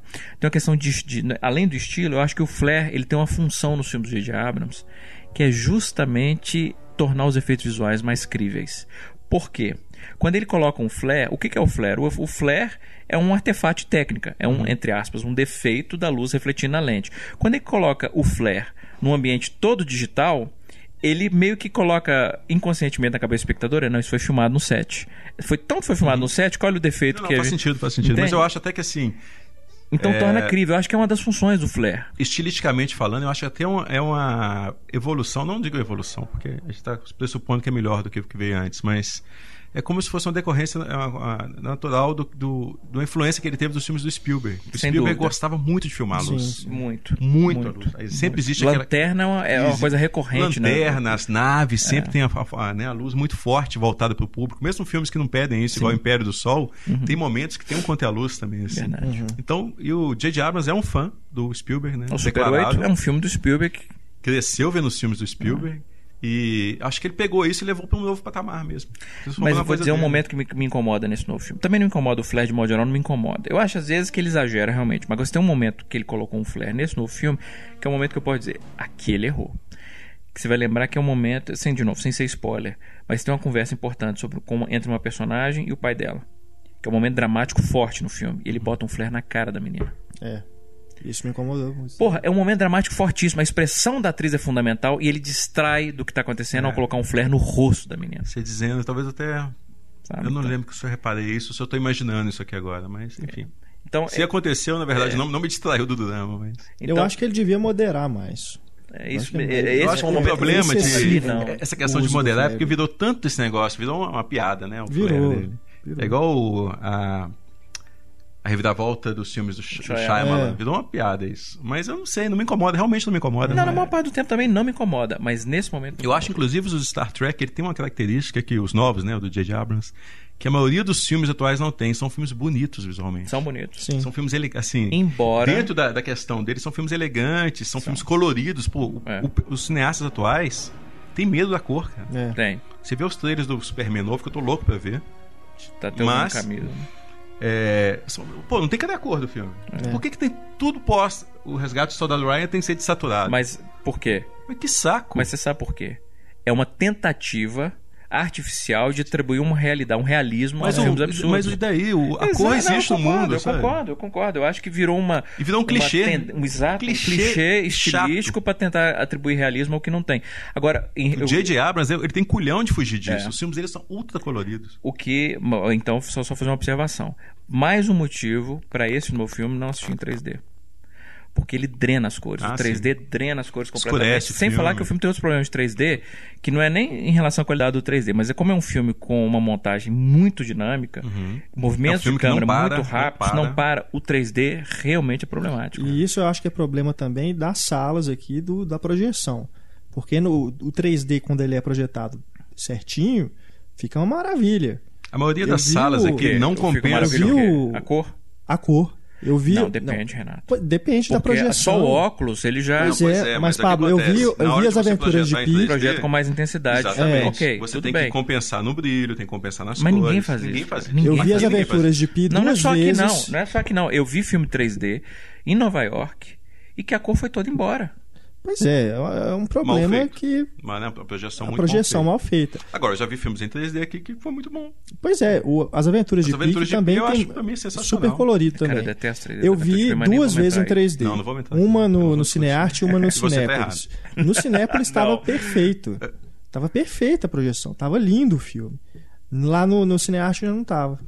Então, com certeza é problema da, da sala certeza, mesmo. Mas, mas, independente das cores. Mas eu evito. Eu é, mas independente das cores, o Star Trek não é um filme em 3D pela linguagem dinâmica dele, pela montagem, concordo, pelo movimento. Não, sim, não foi sim, pensado sim, em 3D. Com certeza. Não. Não, é, ele, hoje... não foi pensado em 3D teoricamente, né? porque ele foi filmado, ele é convertido. Ele é convertido. Ele é convertido? É. Pô, então mais um motivo ainda para não Mas, ver 3D. Não, é o motivo. É. Não foi pensado em 3D. E mesmo alguns filmes que estão sendo. Ah, vamos fazer 3D? Ah, é. não. Então pronto. É, é verdade. Mas tem alguns filmes também que estão sendo filmados em 3D, mas você vê claramente que, que não, não, foi pensado. Não, mas isso é a maioria. Cara, isso é, é maioria. filosofia. Pensar é em 3D coisa. é outra filosofia. Claro, isso é outra, esse é outro problema grave. Assim, o cara filma em 3D pela técnica. É uma coisa que o Peter Jackson faz no 48 frames. É você usar a técnica sem pensar na técnica como linguagem. Você usa a técnica, pensa na técnica como sendo um recurso para atrair público. É. Não é assim. Quando você usa uma técnica como 3D ou 48 frames, você não tem que pensar só na técnica, você tem que pensar na linguagem por Exatamente, o impacto que vai ter na linguagem e o que, que você pode usar Exato. aquela ferramenta para poder ampliar as sensações do filme. Claro. alguns, por exemplo, uma coisa que me, me, me encanta extremamente no, no, Scorsese, eu tenho problemas com o Hugo, mas diz respeito mais à história do que à linguagem. Mas o Scorsese, um cara com 70 anos de idade, filme em 3D pela primeira vez, ele usa a linguagem 3D de uma maneira é. brilhante. E é você vê que é por qual que é a diferença? Porque é um cara que ele pensa a linguagem do filme. Sim. Então ele fala, não, eu vou filmar em 3D, eu não vou filmar como eu vi Tematicamente, toda. inclusive, né? Porque ele começa a pensar que o cinema é feito em, em camadas desde o início do cinema, desde o Méliès, e ele transforma exato. 3D. Então ele pensa, eu vou usar a, a, a, técnica, vou pensar na linguagem por trás da técnica. Não vou chegar simplesmente no set usando a mesma lógica que eu usei em todos os meus filmes até hoje. E o cara tem 70 é, anos de idade. Outro, Vim Wenders no Pina. Vim Wenders, eu ia falar né? do Vim Wenders também, um cara de 70 anos também é, fazendo. É bacana, é, é lindo isso. E, e, e, boa parte dos cineastas não pensam, eles é. pensam só em usar a técnica. Aí você pega o, Brian Singer no Jack Caçador Nossa, completamente é gratuito. Péssimo. É. O filme é bom, eu gosto do filme, é. mas. O 3D, 3D é, totalmente. E foi filmado pensado. em 3D, realmente. Filmado em 3D. Eu não assisti. E o problema é que o novo X-Men vai ser também, né? Também. Mas ele não é um cara que pensa em 3D. Ele é muito clássico na linguagem dele. Clássico no sentido assim. Até 2D mesmo. É falho mesmo. Agora eu discordo, eu coloco o Anguilin no meio dessa turma. Não coloco de jeito nenhum. Eu discordo, assim, é que, pelo menos o argumento que você usou para poder falar mal do, da, do 3D do Anguilin, do, do Pi, a gente já chegou a comentar aqui. Okay. Que o 3D tem que ser explorado em cada momento do filme, não acho. Eu acho que o 3D é mais uma ferramenta. Então, se você quer que apareça aquela sensação 3D num determinado momento, mas não quer no outro, você não vai usar só nesse momento, não no outro. Mas eu concordo com isso. E, acho que o Pi faz isso Não faz. É, eu não fa mas não faz mesmo. Porque, para começar, é como eu, eu, eu sempre repito: se você vai usar o 3D em plano geral, eu não vejo o menor sentido você usar um 3D num, em planos abertos com a profundidade de campo reduzida. Eu não vejo o menor sentido. Tudo nisso. bem, mas é isso que eu estou falando. Mas ele não quer ampliar a, a, profundidade de campo. Ele não tem que usar a profundidade de campo. Toda vez que ele, só porque ele fez o filme em 3D, ele tem que usar a profundidade de campo o filme inteiro. Não, não o filme inteiro. Isso. Não, por exemplo, o Scorsese não usa o filme inteiro no Hugo. No, quando ele pega, por exemplo, quando ele está filmando em planos, em quadros mais fechados, ele coloca uma profundidade de campo reduzidíssima no Hugo, o que é perfeito, funciona. O objetivo ali é destacar o personagem, o fundo que se dane. Eu entendo isso. O que me incomoda no Pi é que existe, por exemplo, vários momentos no Pi em que ele usa, ele coloca o plano, uma profundidade de campo reduzidíssima em planos abertos. Outra coisa que ele faz no Pi e que eu acho absurdo, isso eu acho absurdo no 3D, independente do tamanho do plano, você usar hack focus em, em, em, em 3D. Não faz o menor sentido Esse, isso. Naquele momento ele não quer destacar o 3D. Mas não é questão Aí ele usa o foco exatamente para destacar Não é questão de usar o foco, é questão de mudar, usar a mudança de foco. É o hack focus que me uhum. incomoda. Porque, do ponto de vista até fisio, da fisiologia da, da, da visão, é altamente prejudicial ao filme porque ele está forçando o espectador a, a, a, interpretar, a enxergar uma imagem como o cérebro nunca enxergou antes. E não é só porque o cérebro não está habituado a enxergar que você fala que bacana. Tô... Não, é porque nós não somos codificados para enxergar uma mudança de foco no ambiente tridimensional como ele faz no com o Hack Focus, que você está com, com foco selecionado num plano e de repente você muda para outro. Cara, eu discordo. Nossa, mas eu acho que ele faz isso tão bem, de forma tão suave. Não, não faz suave, pelo amor E, e combina tanto com aquele estilo dele, sabe, de contemplação. Não. E, e, os planos gerais que você discute que não é em 3D, para mim, é aquele momento que ele quer mais se aproximar da pintura. É uma coisa mais. É, isso eu também sabe, senti. Que... Pictográfica, assim. Não, é. está pensando na questão. Ele quer fazer uma pintura mesmo. Não. E ele faz isso. Enfim. É, não, discordo Star radicalmente. Você tá errado, mas Star Trek. Não, você está errado. Agora, eu fui. Porra, eu fui humilde antes, cara. Mas isso eu não vou admitir nunca. Você, eu, sabe por quê? Eu, eu, sou humilde naturalmente. Não, você mentira que você é humilde. A questão é que eu tenho essa fama de arrogante, que é uma fama injusta. Porque quando, eu, quando eu tô errado, eu admito que eu tô errado. Você nunca admite estar errado. Você é um ser Não, eu nunca admito que eu nunca estou errado. É um... O dia que eu estiver errado, eu vou admitir. Tá vendo? Eu vou admitir, pode ter certeza. Eu quero que isso fique claro para os ouvintes do podcast que existe uma pessoa mais arrogante do que eu em Belo Horizonte, que é o senhor Carlos Quintão. Mentira, mentira. Eu, eu, olha, olha como eu tô sendo humilde. Eu tô errado você é mais né? arrogante que eu, tá vendo? Eu sou humilde. Eu nunca vou ser algo mais. Não, eu não posso ser mais arrogante que você. Eu sou humilde, cara. Eu não vou admitir. Tá bom, tá bom. Eu ia falar, tem mais um dia. Porra, me, me, fugiu aqui. Tem mais um exemplo de 3D recente. Ah, o Grande Gatsby. Gostei ah, não vi, muito, não vi. Gostei muito do 3D do, do Baz Luhrmann. Tem vários, tem vários problemas Baz Luhrmescos uhum. no filme. Mas né? eu acho que o Baz Luhrmann é um cara que deve usar. Pelo menos teoricamente, eu é... imagino que ele possa usar o 3D. Não, e o que, me, o que eu gostei no, no, no Gatsby é que não é só usar o 3D de maneira. É, é orgânica a história. Ele, ele usa a técnica de uma maneira inventiva, fazendo coisas, uhum. por exemplo, que eu não, eu não lembro de ter visto em outros filmes é, em 3D. É, tem uma, uma, não é spoiler, é, é, uma, uma cena do filme em que o é até uma brincadeira de certa maneira também, com, problema, com o Janela Discreta, quando o, o Tobey Maguire ele meio que observa aquela cena que ele está na festa lá naquela, no bacanal com o amigo Nelton na casa da, da no, no apartamento e ele imagina a vida na vizinhança ao redor em cada apartamento. E aí o que o Baz Luhrmann, faz? Atrás dele, a gente vê o, o, o Tobey Maguire e atrás o prédio, e à medida que ele vai imaginando a vida em cada apartamento, ele destaca pelo 3D aquela janela. Olha que bacana. Isso é muito legal. Muito legal. É. Baz Luhrmann era um diretor que pensava em camadas nos filmes anteriores. É, né? então, é. acho que faz sentido. Então eu curti muito o 3D do, do Gatsby. E é engraçado isso. Não, não, não é um filme que me incomodou, incomodou, por exemplo, a escuridão. Mas por quê? Muita cor, cores muito intensas. E eu acho que existe até uma certa compensação, até no contraste prévio, em que mesmo que o projetor não esteja tão intenso. Mas ele foi captado em 3D, então é, já penso nisso. É. Então não prejudicou tanto. A quantidade de luz é diferente. Uhum. É. Mas o, o outra coisa, a escuridão, voltando só a questão do 3D, a escuridão é o que menos é o, o, menos problemático de uma projeção 3D ruim. Porque a escuridão, os nossos olhos adaptam muito fácil à questão da, da variação de, de luz. Não é, quando, a gente, quando a gente fala de escuridão, nós estamos falando mais do filtro que é jogado em cima da imagem. Você altera as cores. É você altera Exato, as cores. Você altera as cores. Falou de escuridão, além da escuridão, Star Trek. Agora Nossa a gente pode senhora, falar. Que transição mais elegante do Renato, né, cara? Que coisa. Mas vamos falar então, quem ainda não viu o filme, né? Se não quiser entrar em terreno de spoilers, pode parar, dar um pause, depois gente, volta e a gente falou do, do, do primeiro? Já? Não. Vamos falar do, dos dois. é ah. porque, como é um filme também recente, eu não sei se as pessoas podem ficar mais sensíveis a essa questão do uhum. spoiler, uhum. né? Mas só avisando então, que a partir de agora, se entrar algum spoiler, nos desculpe, mas a gente já está entendendo que você viu o filme. Então, o Star Trek faz essa repaginada e de uma forma genial, que é essa da realidade alternativa. Né? Um, eles encontraram uma forma de dar continuidade à série ao mesmo tempo recomeçá-la né? Foi brilhante. Olha, brilhante. Eu, é eu, eu, eu, não gosto muito de hipérbole, não, mas, mas foi é brilhante. brilhante. É genial. Porque eles se foi permitem uma, uma liberdade, porque eles não são mais obrigados a refazer a série original. E ao mesmo tempo podem, eles não ignoram exato, a série original. Eles podem reutilizar personagens, arcos, mas sem a necessidade de seguir passo a passo, e ninguém pode acusar de sacrilégio, porque, porra, é uma linha alternativa. Coisa, não, e outra coisa, eles não, ao mesmo tempo eles não, não têm aquela arrogância, que o nosso colega aqui conhece muito bem, de dizer assim, pô, vocês, a série original estava errada, eu vou refazer tudo do é, início é, da forma é, certa, é. sabe? Que, pô, toda reimaginação, né, todo reboot tem, tem essa característica mesmo. Tá tudo errado, eu vou ter que refazer tudo no início. Uhum. Esse não, ele considera aquele universo todo da série original, reconhece como uma coisa válida, ele vai voltar aquela, aquela linha de tempo né, várias vezes durante, a, durante os filmes dele e ao mesmo tempo ele constrói um universo que é só dele. É. A música foi muito, muito boa aquela Criando cenas que são espelhos e uhum. tudo mais. E funciona tanto para um público quanto para o outro. Né? E o que é bacana é que, embora a essência dos personagens permaneça a mesma, como eles passam por, por eventos traumáticos novos, tem componentes adicionais. Por exemplo, é fácil entender por que, que o Spock ele é capaz de se relacionar romanticamente com o Uhura, que eu acho uma grande sacada também da, da, da série nova, é, da, da, do reboot, em função da perda de toda a referência da espécie dele. E ele é obrigado a se conectar com outro. E, então, Apesar de que o relacionamento dele é prévio à destruição do planeta. Ah, é verdade. É Mas mesmo. enfim, faz sentido. É verdade, é verdade. Mesmo, é assim faz sentido. A gente não sabe o que aconteceu com ele antes, daquela é, realidade que é. pode ter causado também essa. É, eu não sei, porque, por exemplo, eu não consigo visualizar. Eles colocam até no primeiro filme um flashback. Não, flashback, é porque dentro da, do, do, filme acontece na ordem cronológica normal. Mas ele sofrendo bullying, um bullying vulcânico, aliás, que é muito bacana aquele bullying, né?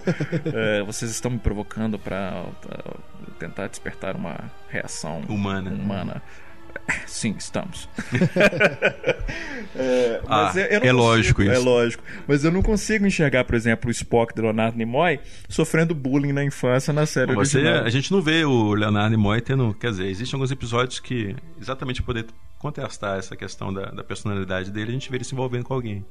Mas o personagem em si, sendo ele quem é, a gente não consegue imaginar ele com uma mulher. Né? É. é. E é muito bacana nesse novo homem, filme. Um relacionamento amoroso. É, nesse, nesse novo filme, o famoso discutir, discutir relação. É, é genial aquela É genial, é, imagina, discutir relação com o Spock deve ser a coisa mais frustrante do mundo. e o constrangimento de você estar tá presenciando aquilo ainda, né? A gente se identifica com o Kirk naquela. Vocês vão discutir é, isso aqui agora no meio do. Só essa sacada da cena do Spock discutindo relação, para mim já vale o relacionamento dele com a Uhura. Já vale, já vale, já merece ter sido incluído na série. Eu gosto também disso. É. E é legal também, acho que o Kirk sempre vai ter aquela questão assim, puta merda, eu não comi horror e o Spock vai comer. Como é que pode isso? Que é a grande frustração desse é, Kirk, né? É, pô, é ele comeu todas, ele come todas é, as séries. Mas a horror pra ele é inalcançável. É. E ele canta ela no, no, primeiro filme o tempo todo, né? Ele o tempo inteiro, é grande. Tanto que ele fica frustradíssimo quando ela, ela nem quando fala para ele o primeiro nome. É. E ela conta pro Spock, que aliás é uma brincadeira até com a série, com a, com a, com a personagem, a Uhura, porque ninguém, uhum, né, ninguém sabe. sabe. o nome original e tal. E ela conta só pro Spock e fala, sacanagem. Eu acho bacana é isso. que eu não sei também se é um clichê a gente voltar nisso, mas a gente não falou também do que significa série, o que, que diferencia Star Trek das outras séries. A gente falou só, só sobre ideias, mas a questão do, do otimismo da série também de Star Trek projetar aquele futuro que a gente almeja, é. né, enquanto ser humano, que foi um problema humana e... que o, o Nicholas Meyer teve com o Gene Roddenberry no 2. Porque o, o, o o Gene Roddenberry ele ficou, ele ficou magoado com a postura agressiva dos personagens militaristas é. no segundo filme, porque era um cara absolutamente otimista, assim, é até comovente o tanto que é. é porque eu não acho uma, otimista, eu acho uma ingenuidade, que, cara. Não, não, não sei se é ingênuo também. Você não acha? Eu acho que ele pode ter, uma, ele tem uma noção muito grande do que acontece no hoje, né, no, no passado, no hoje daquela época, para poder é, imaginar aquele futuro que a humanidade deveria ser então você acha que é mais uma questão de idealização do é, que de ingenuidade? O fato de você propor uma ideia, olha, a humanidade deveria ser assim. Eu não sou otimista de achar que é assim. O que vai Mas é a minha assim. idealização. Assim. Mas okay. eu acho que aquele, aquele é a mira que a gente tem que ter. Aquele é o nosso alvo. A gente deve chegar naquilo no futuro. Ok. Eu acho que Star Trek é, fica pensa difícil. o futuro dessa forma. É. Sabe, assim, a exploração científica, é, humanismo. Você leu alguma coisa que justificasse? Porque assim, porque é uma interpretação é, fica difícil sem você ter lido alguma coisa, alguma manif algum manifesto de Gene Roddenberry, você vê se, perceber se uma coisa ou se é outra, se é idealização ou se é ingenuidade. Olha, eu já li tanta coisa sobre Star Trek, eu posso ter lido isso, não sei. É. Mas o que eu percebo é porque os filmes dele são tão pés no chão com relação ao que estava acontecendo, né? Como ele desfaz as, as metáforas, as alegorias de cada época. Eu acho que é um cara muito consciente é do que estava acontecendo não, naquela época. Mais uma vez, obrigado te dar razão. Porra, esse podcast tá foda, Renato. Chama o de podcast novo, é segunda, da humildade. Assim, é o podcast da humildade. Segunda é. vez que sou obrigado a dar razão. É verdade, é, é, ele é pé no chão. Não, é, não dá para falar discute, que é ingenuidade. Mesmo na série original, ele razão. discutia cada questão daquela. O fato dele colocar uma tripulação na série original que tinha uma negra, uma claro, mulher negra, um, um, um asiático, russo, um, um asiático, sabe? Tudo no mesmo tempo. Pô, o cara claro sabia que naquele momento. Claro, ele sabe da, claro, da força que aquilo tem. Ele sabe que o mundo não seria fácil Caramba. de aceitar aquilo naquela época. Mas Tô odiando futuro... esse podcast. Segunda vez que sou obrigado a dar razão, porque então, que bosta. Não gosto disso. Não gosto dessa humildade. Não gosto. Não, eu, não me, eu não me reconheço nessa humildade. O, o Renato, agora eu vou te contar a verdade. O Renato me chamou aqui hoje exatamente para isso, para te colocar no, meu lugar. no meu lugar. Exatamente. É. Ele falou assim: volta mais vezes, porque eu acho que tem que ser um processo também. É verdade. Quem é, sabe, é, né? É quase uma terapia para você aqui hoje. É verdade. Eu vou, não, eu vou sair aqui hoje, vou para casa, me recolher em posição fetal e chorar a tarde inteira. Mas semana que vem você volta e tem mais uma sessão. Assim. Eu já recebi salário aqui hoje por isso. Mas o, nisso, na, nos filmes do Abrams, agora no segundo, a gente também tem essa coisa de. Apesar, igual você falou, né? Tá atrasado aí em 10 anos a questão do terrorismo, do, que acontece ali no, no segundo não filme. Não atrasado, não, porque o cinema não, é, é difícil. É, mas continua presente nessa né, questão. Tanto é que a gente teve agora o filme da Catherine Bigelow que continua Exato, explorando é. essa, essa, não, é muito recente. Essa história. Os caras são muito afetados por isso. Até hoje vão ser durante muito uhum. tempo, é, impossível. Não, mas eu, eu acho que isso não desmerece o filme do, sim, do Abrams. No primeiro filme vocês identificam também isso, uma questão de um momento histórico que está sendo que serve ali de pano de fundo. Eu acho que o primeiro filme ele estava tão. Você pode pensar uma coisa diferente, mas eu acho que ele estava tão preocupado em pensar a questão estética, a questão temática, inserir a ação, como equilibrar esses elementos, e acho que ele deixa um pouco de lado uhum. essa questão idealista, essa questão, né, enfim, política é, da série. É, era representar é. o universo, eu concordo. E o segundo filme ele pode fazer isso pode e redirecionar. Fazer, é. Falar assim: olha, vocês estão reclamando que tem muita ação na série, uhum. que tem muito tiro, que tem muito raio, que tem porrada e tudo mais, mas agora a gente está tentando colocar naquele é. naquele caminho original mesmo, é. de exploração científica. Né? Pelo menos no final isso. do, do é. filme. Não, eles dizem isso, que eles, eles, eles explicitam isso no filme. O Scott fala. Nós somos exploradores, é, nós não somos. O tempo todo. É, mas no final do filme é claro. É isso, claro. Né? Agora vamos ter uma campanha né? de cinco anos. Eu acho que esse, tem o a, final. Aquela, aquela, narração original mesmo, que ele coloca como se fosse do Christopher Pike lá. Não, mas a narração espaço. original tem no, no primeiro também. O primeiro também termina com a, e, com a narração. E a série original tinha Só isso. que é com a voz do Leonardo Nimoy. Tem. Mas aí o segundo filme já prepara para isso. Agora nós vamos começar a ver as aventuras da Enterprise. Então esses dois primeiros filmes, pelo menos é a impressão que eles deram ao final desse segundo. Reintroduzimos o universo. Agora vamos às aventuras dos personagens. É. Me incomodou, falando, você falou um negócio de música mais cedo, aliás, não sei se te incomodou isso. Só ouvi o tema nos segundos finais. Não te incomodou isso, não? Pois é, mas o que, que é o tema? É, é, quando eu falei que eu queria discutir os, a, a, trilha sonora dos filmes, não sei se vai dar tempo para isso. O que, que é o tema do Star Trek para você? É só o tão, tão, tão, é assim mesmo? Tão, tão, tão, tão, tão, tão. Quando eu penso Esse é da série original. É. É esse, quando eu penso Alexander no tema, eu penso. Né? É. Tum, porque todo mundo conhece aquele tema do Jerry Goldsmith, que foi usado, uh -huh, inclusive, na nova nova uhum. geração e acha que aquele é o tema. É, não, não. Não, aquele foi feito pelo filme é, de cinema. Não, esse segundo, esse segundo. Me, eu me senti tanta falta. Eu falei, porra, Mas eu gosto da, da trilha do Michael Jackson. Eu, eu gosto, mas eu também gosto, mas ele não podia. É muito eu bom. gosto também, mas ele não podia absorver mais elementos. É igual. A mesma coisa do Michael Jackson. Engraçado, ó, de novo, o Michael Jackino. No, no, Missão Impossível 3 e 4, acho que ele também faz a. É.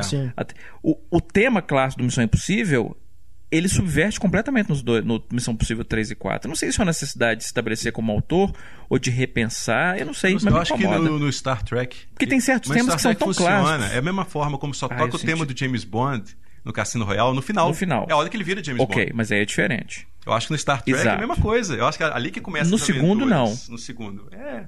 A hora que, pô, a hora que eles não estão virando a tripulação que vai explorar é. aquele mundo. Então toca aquele tema okay. que vai tanto levar que eu... a série original. Exato, mas tanto que eu falei, agora os dois primeiros é filmes ciclo, apresentaram. Né? Cobra comendo o Mas eu não sei, eu não sei. Eu senti tanta falta, principalmente na. O, o momento que eu senti assim é no, no, no, logo no início desse segundo filme, né? Que começa em mídia res total, né? Começa no meio da ação, os caras correndo. E quando termina aquilo e eles é, viajam, eu falei, agora eles vão colocar o tema. Não colocaram, eu falei, ah, não. Mas coloca outro tema que o Michael Jaquino fez pra série, que eu acho bacana também. Qual que é o segundo? Você, você reconhece a melodia? Reconheço, deixa eu lembrar aqui. Vou pegar assim de surpresa. É... Eu não consegui sair das, da, do filme assim, ah, a melodia é essa.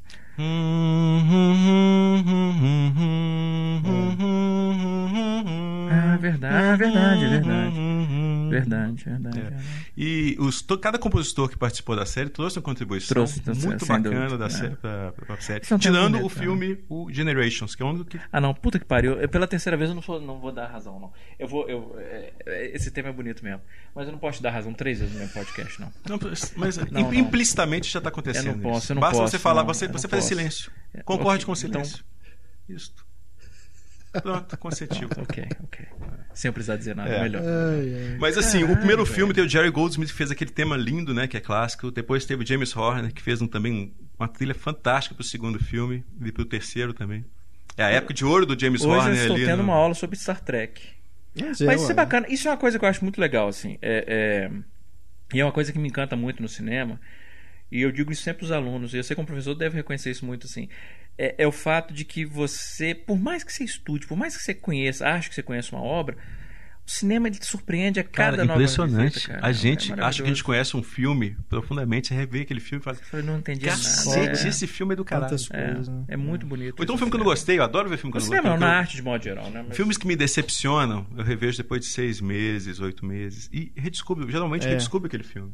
É eu não sei se eu já vou isso ver aquele filme. Isso, mas eu vou ver aquele filme já sabendo dos defeitos dele, então já estou preparado para poder relevar aqueles isso defeitos. Não, isso não acontece começa a perceber comigo. as coisas boas. Isso não acontece. Isso acontece comigo Mas aí tá. De eu, fases. Eu sou, eu sou um cara bonzinho, você é um cara mau. Entendeu? Eu sou mal. Você é mau. Eu vou ver o filme querendo gostar do filme. Mas eu, falo, eu também vou, eu falo isso sempre. Não, eu acho que você vai ver o filme de forma mais imparcial. Você é um cara mais. Você é mais Spock, eu sou mais Kirk. Assim. Não. É. Não, eu, eu sou. Eu sou. Ao contrário, eu entro. Eu, eu até comentei o, isso no outro. o Renato, sou... obviamente, é mais o Rura. É, é mais o Rura, é mais que o todo Rura. mundo aqui Obrigado. já comeu. Todo mundo. Mas o, o, Eu acho que toda vez. Toda, inclusive quem me acompanha no Twitter sabe disso. Toda vez que eu vou ver um filme, eu digo isso, não é da boca para fora. Eu sempre tweet, tomara que seja bom. Eu sempre torço pro não, filme eu, ser eu, bom. Eu sei que eu você sempre torce, mas você consegue ser, ser, mais imparcial que eu, já pensei. Eu não, sabe? Eu sou mais assim. Eu vou realmente querendo gostar do filme. Ah, não. Eu não é filme não. do Michael Bay, cara. Eu vou querendo gostar mesmo. Eu fico puto dele não deixar eu gostar do filme dele. Não, eu entro no filme torcendo para gostar, mas eu não vou, eu vou me forçando para gostar, não. Isso não gostar, sabe? Porque eu acho isso injusto. Eu acho que é uma postura injusta é, entrar ser, se forçando para gostar. Eu, não, não, não vou dizer errado. Eu quero gostar daquele filme. Eu sou, eu sou realmente assim. Sabe, eu quero dar chance, porque eu sei que é muito difícil fazer é um uma, filme. É uma distinção sutil. Você é. entra querendo gostar. Eu entro torcendo para gostar. Isso, exatamente. Você consegue ter essa imparcialidade melhor do que eu. Assim. Você consegue analisar os filmes de uma forma mais, mais técnica do que eu consigo. Eu vejo a parte técnica, mas me interessa menos, assim, sabe? Digo, é, tecnicalidade mesmo da, da função de crítico. Mas, mas, analisar um filme de forma mais. Mas não... A gente tem que ter aquele distanciamento. Okay. Eu, eu tenho distanciamento, mas não quero ter distanciamento, eu quero me envolver. Mas você não acha que esse envolvimento vem do técnico? Sim, eu acho que a, a técnica permite que você tenha é. um envolvimento maior. Mas eu já vou me esforçando também para empurrar Entendi. um pouco, assim, para gostar mais do filme. E me envolver mais com Porque o filme. o que acontece, o que a gente iniciou assim, deu mudar de opinião em relação ao filme, é só se eu ver um filme em fases completamente diferentes da minha vida. Uhum, uhum. Que é isso é natural. Eu, eu é. ver um filme que eu assisti antes de ser pai, o quarto filho, oh, por exemplo. Pô, putz, e depois assisti o quarto tudo. filho depois Com de ser certeza. pai. Se é um filme que me afetou na época, eu já até falei isso no podcast. Eu, eu, é um filme que eu sei que. Se eu for ver o, o quarto filho de novo, eu tenho que criar coragem para ver antes, uhum. agora que eu sou pai. Agora, ver um filme seis meses depois, dez meses depois, eu, é, não vou, eu não vou mudar de opinião. Eu sei que eu não vou mudar de opinião. Não, eu sou mais. Eu sou mais Aliás, até tá alguns vendo? anos. Eu sou mais humilde. Eu, sou, eu, posso concluir que depois, seis meses depois eu estava errado a primeira vez. Até Ou então é um filme acho... que da primeira vez eu não consegui entender direito. É, eu não estava então, no bom tem dia. Tem questões também não... que envolvem o humor do dia, às vezes. Dá mais. Isso eu digo por. Ou a sessão que você Por assistiu. questão assim de. de Mas mesmo de assim, eu, eu, eu, não era maduro seis meses antes. Eu, eu mudo bastante. Assim. Tem muito filme que a gente vê em cabine de imprensa, às vezes 10 horas da manhã, você não teve uma noite bacana, isso interfere. Ah, sempre interfere. Mas aí, a sessão de ontem, 10 horas da noite que eu fui ver mas Star Trek. Eu tenho, eu tenho curtido muito mais agora ir ao cinema, que eu não tô, estou podendo ir às cabines por, por causa do horário de trabalho. Eu tenho curtido muito mais ir ao cinema agora. Eu entendo. Mas Sabe? essa é a minha postura. Por exemplo, se eu, se eu se chega de manhã e eu percebo. Tanto que quem é que o pessoal aqui de Belo Horizonte sabe disso, assim. Né? Eu não vou em todas as cabines. Quando tem uma cabine de manhã, eu percebo. Não, eu não tô bom para Eu não vou ver o filme porque eu acho injusto isso. É, e a outra certeza. coisa que eu não faço não, é entrar num filme com ideias preconcebidas. É, é isso que a gente tá mas, falando. Assim, assim. É... Entrar com preconceito mas... no filme. É um filme do Michael Bay. Não, é o que a gente tá discutindo. É um você, não, você, não, você, não, pode fazer isso. Não é porque, mas... é. pela própria força da profissão. Com exceção do Rob Schneider. E o Michael Bay. Michael Bay, é. acho que você colocou também. Cara, Schneider, cara, não tem como você não pensar que o filme não é do Michael Bay. Ah, não tem jeito. Ele é a estrela do filme dele. Mas é porque, por exemplo, você não gosta da Rocha, não? Não. Você não gosta da Rocha? A Rocha é horroroso. Cara, eu adoro. É horroroso. A Rocha tinha tudo pra ser bom. É, a Rocha tinha um elenco mais assistíveis Michael Mas é, não é porque ele, tinha menos poder, Você não gosta do Armagedon também, não? Putz. Não, Armagedon não. Cara, eu chorei no Armagedon. Ah, não, não. eu acho que você... Tá vendo? Você fala que você é você mas sendo... eu chorei não, no você está sendo humilde agora não, falar isso. Você tem um gosto de merda. Você está assumindo isso aqui agora. tá bom. Eu chorei, cara. Eu chorei é... com o sacrifício do Bruce Willis, de verdade. Eu... Mas assim, Nossa, voltando a essa questão do gosto pessoal, é muito interessante isso. Eu, eu desconfio do meu, da, da minha primeira análise de um filme. Eu gosto de, de fazer uma crítica é, de filme. Eu, eu Se eu pudesse, eu seria, eu seria só crítico de, de, DVD e Blu-ray. Porque Mas... eu tive a chance de ver no cinema, decantar aquele filme, depois revi em Blu-ray. Então aí eu concordo Aí eu falo assim: olha, agora eu consigo falar, dar uma opinião desse filme. Não quer dizer que seja definitiva. Pode ser que daqui a um ano, dois, dez anos, depois eu né, viro pai de é. novo e mudo de ideia. Então uma aí primeira eu, aí impressão. Eu concordo, assim, Mas fazer uma crítica assim, postura... assim que sair do cinema, eu já fico muito inseguro Então disso. essa nossa postura, é, eu acho que essa é a diferença realmente. assim Porque eu, eu entro no filme, me deixo, choro e tal mas em nenhum momento eu entro com, eu, eu entro com o objetivo de analisar por que, que aquele. Se eu me emocionar, eu quero saber na mesma hora por que, que eu me emocionei. Uhum. Ou por que, que eu tive medo, ou por que, que eu ri, ou por que, que eu não gostei. Então eu acho que eu, eu me sinto Você faz seguro. uma autoanálise ali na hora. Eu me sinto Eu acho seguro. que essa autoanálise durante o processo, eu, principalmente se eu gosto do filme, acaba que diminui um pouco a experiência para mim. Para mim não. É emocional. Por exemplo, vou dar um exemplo, um filme que me tocou profundamente que eu vi recentemente, comentei até no, no Twitter, que é aquelas vantagens de ser ah, invisível. Hum. Eu não tenho segurança para dizer que aquele filme é obra-prima por si só. Ele, porque uma obra-prima por si só, eu acho que vai ser uma obra-prima independente do meu gosto pessoal. Claro. E aquele filme, a identificação minha com ele é não, não é a questão dele fato dele ser uma obra-prima ou não. É ele contar a história que, pô, de um universo que foi a minha vida. Mas, de novo, se você. É, é, é, por isso que eu me sinto. Ele faz seguro. isso de forma muito bem feita. Isso, isso eu tenho certeza. Eu sei que é um filme bom, bem feito, bem dirigido, bem escrito, bem interpretado, enfim. Esses dados uhum. eu sei do filme. Se é o suficiente para elevá-lo à condição de obra-prima, não sei. Porque mas, já, se eu for parar para pensar nisso, eu acho que vai diminuir um pouco essa, essa relação que eu tenho com ele. Mas eu me sinto seguro, inclusive até para isso. assim. Primeiro, a, a, intensidade do efeito do filme em mim não diminui nada pela autoanálise. Tanto que eu sou mó chorão. O Luca, de novo. Eu sou chorão, cara. Morre Ninguém de é vergonha é chorão, comigo. Ninguém... Luca morre de vergonha comigo. É, mesmo assim, de chegar o momento que a gente tá vendo o filme junto, ele olha pro lado assim. Não, agora você, você vai ter que admitir papai? que eu sou mais chorão que você. Vou. Seja humilde, eu sou mais chorão eu que você. Eu não sei mais chorão, eu nunca vi você chorando no cinema. Um dia nós vamos ter que ver um filme de chorar sentado de do lado dada, do outro, de mão dada. Vamos... pela mão. Não, porque eu choro muito. Também. Eu choro muito. Mas ao mesmo tempo que eu estou chorando, eu consigo e busco entender por que, que eu estou chorando. Uhum. E essa questão da subjetividade, eu já em vários filmes eu analisei isso. Por exemplo, As Horas, quando eu estava analisando a hora, que é um exemplo é, é, que, que, isso foi muito marcante. Ou O Mar Aberto com... É o Mar Aberto ou Mar Adentro? Sempre confundo com o Javier Bardem. Mar Aberto, Mar né? Adentro. Mar Adentro. Mar Adentro. Eu não gosto. É, são dois filmes, por exemplo, em que a, os meus textos sobre esses dois filmes analisam questões pessoais. As uhum. horas, a minha uhum. história com depressão. O Mar Adentro, o fato de eu ter tido um tio que morreu de esclerose múltipla e foi morrendo aos poucos. Então são elementos subjetivos na minha análise do filme, mas que eu incluo na minha análise e eu, e eu, e eu consigo entender. Ó, esses são os elementos técnicos do uhum. filme, esses são os elementos subjetivos, como eles se equilibram na minha reação final ao filme. Eu me sinto seguro para fazer isso, com, a, com, uma, com uma visita só ao filme. Eu não sei se é por causa dessa postura mais é, analítica. No caso inicial. desse filme, As Vantagens de Ser Invisível, por exemplo, é um filme que eu já gostei de cara. Eu já falo, pô, é um dos meus filmes favoritos dos últimos anos.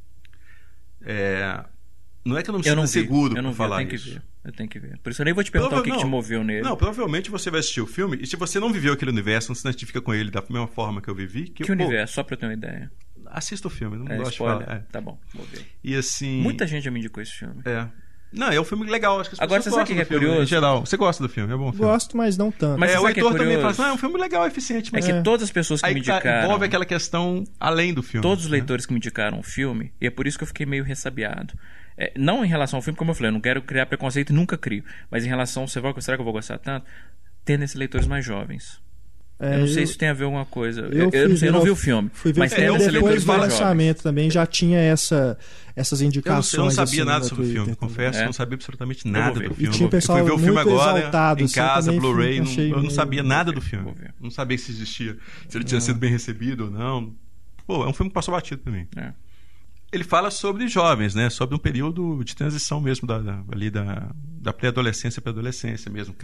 Moleque entrando para o colégio, outro pessoal pensando em universidade, enfim. Mas acho que a questão não é essa. Talvez isso cause essa identificação com essas pessoas, né? Com essa faixa etária que você está falando aí.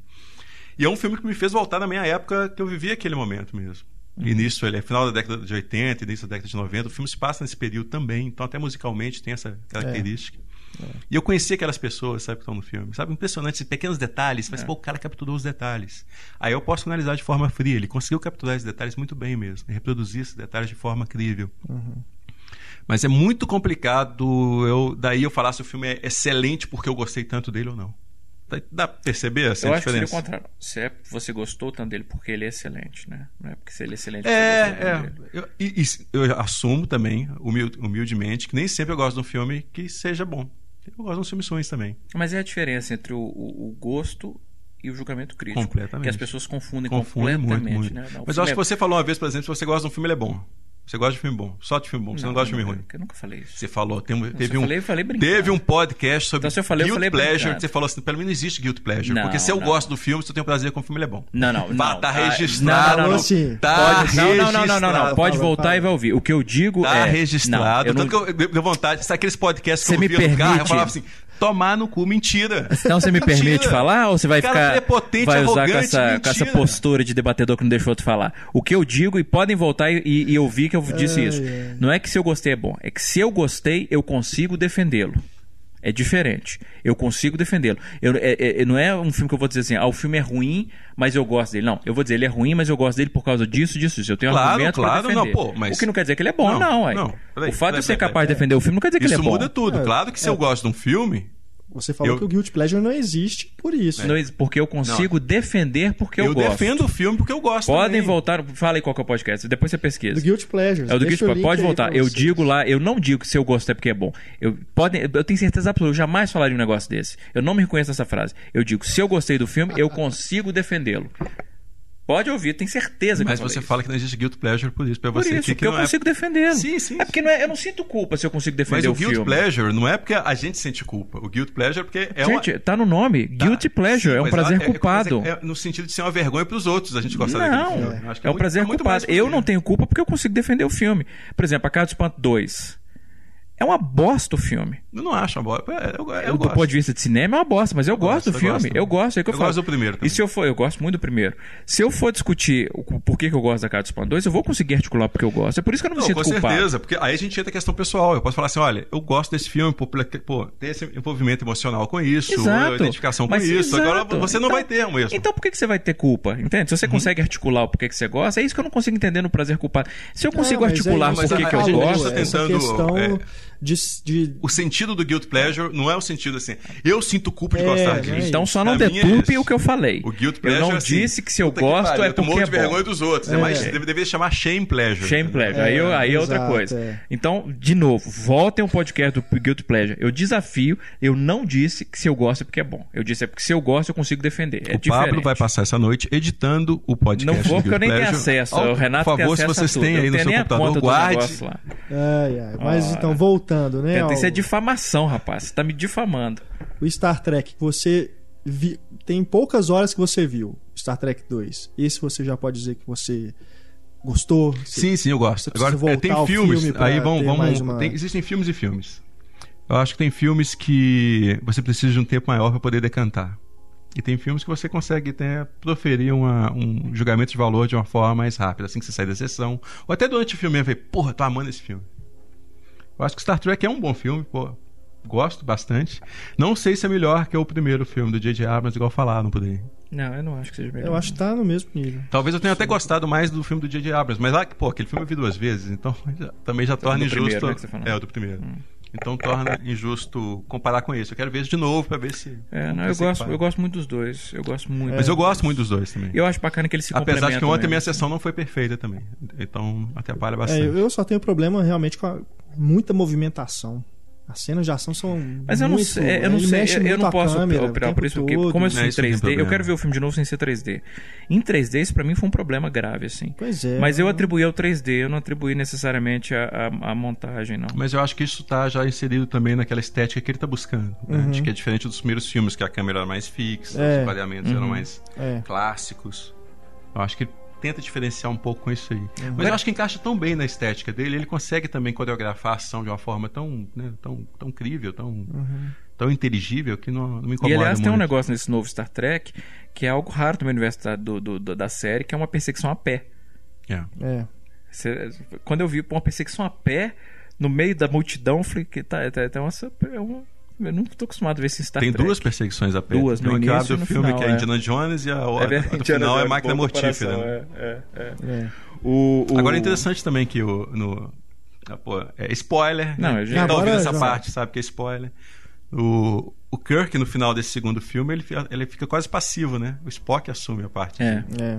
Aliás, já que é spoiler, então vamos falar só sobre a questão do, da troca do, do, do Kirk com o Spock, né? No, no A Ira de Khan, o Spock se sacrifica uhum. e nesse segundo é o, é o Kirk que se sacrifica.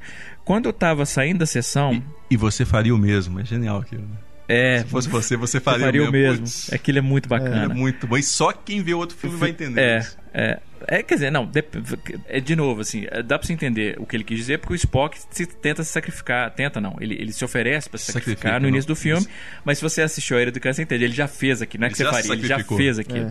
Mas eu vi algumas pessoas reclamando quando tava saindo da sessão, é, é, porra, o Kirk morre, mas ele é, é, é ressuscitado. ou você mata ou não mata.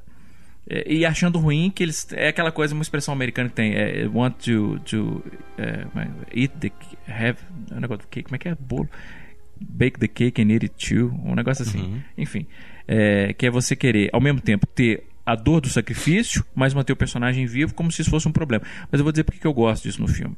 Primeiro, que tematicamente ressoa com o segundo, é. com a Ira de Khan. Em segundo lugar, que é óbvio que eles vão matar o Kirk. Se eles matam o Kirk, eles matam Star Trek. Óbvio. Pois é, isso, isso Em terceiro lugar, só para complementar, eles deixam claro no filme, no meio do filme, aquela questão de pista e recompensa. É óbvio, é, mas tá lá. Quando a gente deixa muito claro o McCoy investigando os poderes regenerativos do sangue. Então não é uma coisa gratuita. Tá a primeira sequência do filme. filme mostra isso. É, uhum. tá plantado e, no filme. a menina que tá morrendo, né, de câncer aparentemente pode ser radioativa ou não, alguma questão, e ela é. é, eu diria então, que é até previsível que vai é. acontecer. É, não, então é tá plantado no filme, Agora, então não me incomodou. O problema no filme é que ele trata isso, a partir da morte do Kirk, como se fosse... Ele demora demais a ressuscitar o Kirk. A gente sabe o que, é que ele vai acontecer, que ele vai usar dessa forma, e ele demora, é. McCoy senta, olha pro lado, aí que, pô, pô demorou, Sim, hein, cara? Você é, é mais inteligente que isso. É, exato. Mas eu do ponto de vista, você já percebi Mas do ponto de vista dramático, faz sentido que eles adiem. Sim, mas ao mesmo tempo, pô, ninguém... A gente sabe que o Kirk não vai morrer. A gente, a, a gente aceita que o Spock pode morrer, mas o Kirk não. Por isso que o segundo filme funciona melhor. O segundo filme que eu digo, o Ira de Khan. Ele funciona melhor do que nesse, né? Essa parte né, do Mas você sabe que eu cheguei a pensar... Tanto que ele morre, Pois né? é, ele mas morre, como, não ressuscita. Como eles demoraram demais, eu, e já tinham tantos paralelos com a de Khan, eu cheguei a cogitar a possibilidade que eles iam deixar para ressuscitar o Kirk no ah, terceiro sem chance. Ao mesmo tempo que esfregaram tanto nossa cara aquela questão daquele poder regenerativo do sangue do Khan? Não, acho que não. Não, mas. Agora, tem, exato, existe, existe um problema como de demorou roteiro. demais. Um problema de roteiro. Eu acreditei que eles pudessem deixar. Não me incomodou realmente, assim, não, eles é... matarem e ressuscitaram o meu filme. Não. não me incomodou. Eu mas achei. Existe um problema de roteiro que eles poderiam ter resolvido com um diálogo, uma linha de diálogo. Qual? Por que, que eles têm que pegar o sangue do Khan e não de qualquer um daqueles 72 integrantes que tá ali é. e usar no, no, Kirk? É verdade. Ah, salva o Khan que a gente precisa do sangue. É, é, Pô, podia ter falado, ah, o cara tá congelado, o sangue dele não funciona. É. Simples. É. Então tem todo, só para justificar, é. porque tem que trazer o cara vivo. Mas Seria muito mais legal, tem que trazer o cara vivo, porque a gente não vai virar ele, né? Que é uma coisa tematicamente funcional. A gente não vai se tornar o terrorista que ele é. É, e tem outra coisa que e é bacana. Ele vende o filme todo. É verdade, final, é verdade. O cara é. sobrevive, ele tá... e, é, e sem falar que existe a possibilidade do vilão retornar alguma vez, eventualmente, porque é, um é. puta vilão, né? É, muito bom. Demais, o que nos traz, aliás, a gente não discutiu. Ao ator. O, o, ao ator. Que, porra, que atuação do caralho. Aliás, né? Sherlock, vocês veem? Vocês assistem Sherlock? Muito. Pra mim, é engraçado isso, porque ele, eu assisti, olha, eu assisti a, a, a aos, a série original com o. Porra, deu, deu um branco total. O, com o Sherlock original da série dos da década de 40. O, o Basil Rathbone. Basil Rathbone.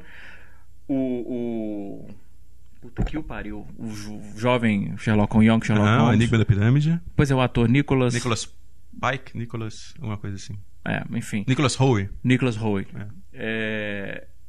Enfim, já assisti uma série de. O próprio Robert Downey Jr., uma série de Sherlock Holmes. Christopher Plummer. Christopher porrada, Plummer. Porrada. Michael Caine. Michael Caine. Gene Wilder, de certa Gene maneira. Wilder, irmão, Mas é. para mim, o, o, Sherlock Holmes definitivo.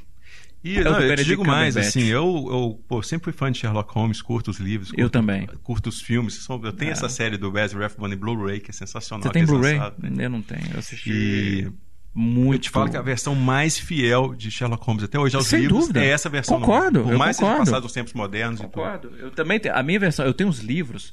Eu não sei se é, eu tenho uma edição encadernada em vermelho, ainda com linha encadernada, antiquíssimo que era do, do era, era do pai da minha mãe, do meu avô assim, a, a, página amarelada, que até a, a, edição que eu passei pro Luca ler. Eu falei, não, você não pode ler qualquer uma. Eu vou comprar a edição de bolsa. Você vai comprar essa com a página amarelada, porque isso tem um charme Mas você viu uma, uma coleção que lançou agora? Em capa dura, grande, toda, toda a obra, não como se fosse obras completas de Sherlock Holmes. É, não, eu tenho, é isso, eu tenho as obras completas, mas é uma edição. Não, não, é uma recente assim. que tem desenhos, também bacana. É, não, essa não tem, tem desenho, tem, não. Tem várias notas de rodapé explicando as citações, é. o momento que se encaixa. Não, oh, isso eu não tenho. Mas, mas enfim. É um presentão eu, pro Lucas. Eu concordo com você, eu acho que ele é o mais fiel de todos. É o mais fiel ao e ele espírito, é um puta Sherlock sabe? Holmes, e, e, mesmo até é detalhes bom. mesmo da série, é igualzinho, é, é perfeito. Ele é muito bom. E o Martin Freeman como Watson também, o Watson, muito, muito bom.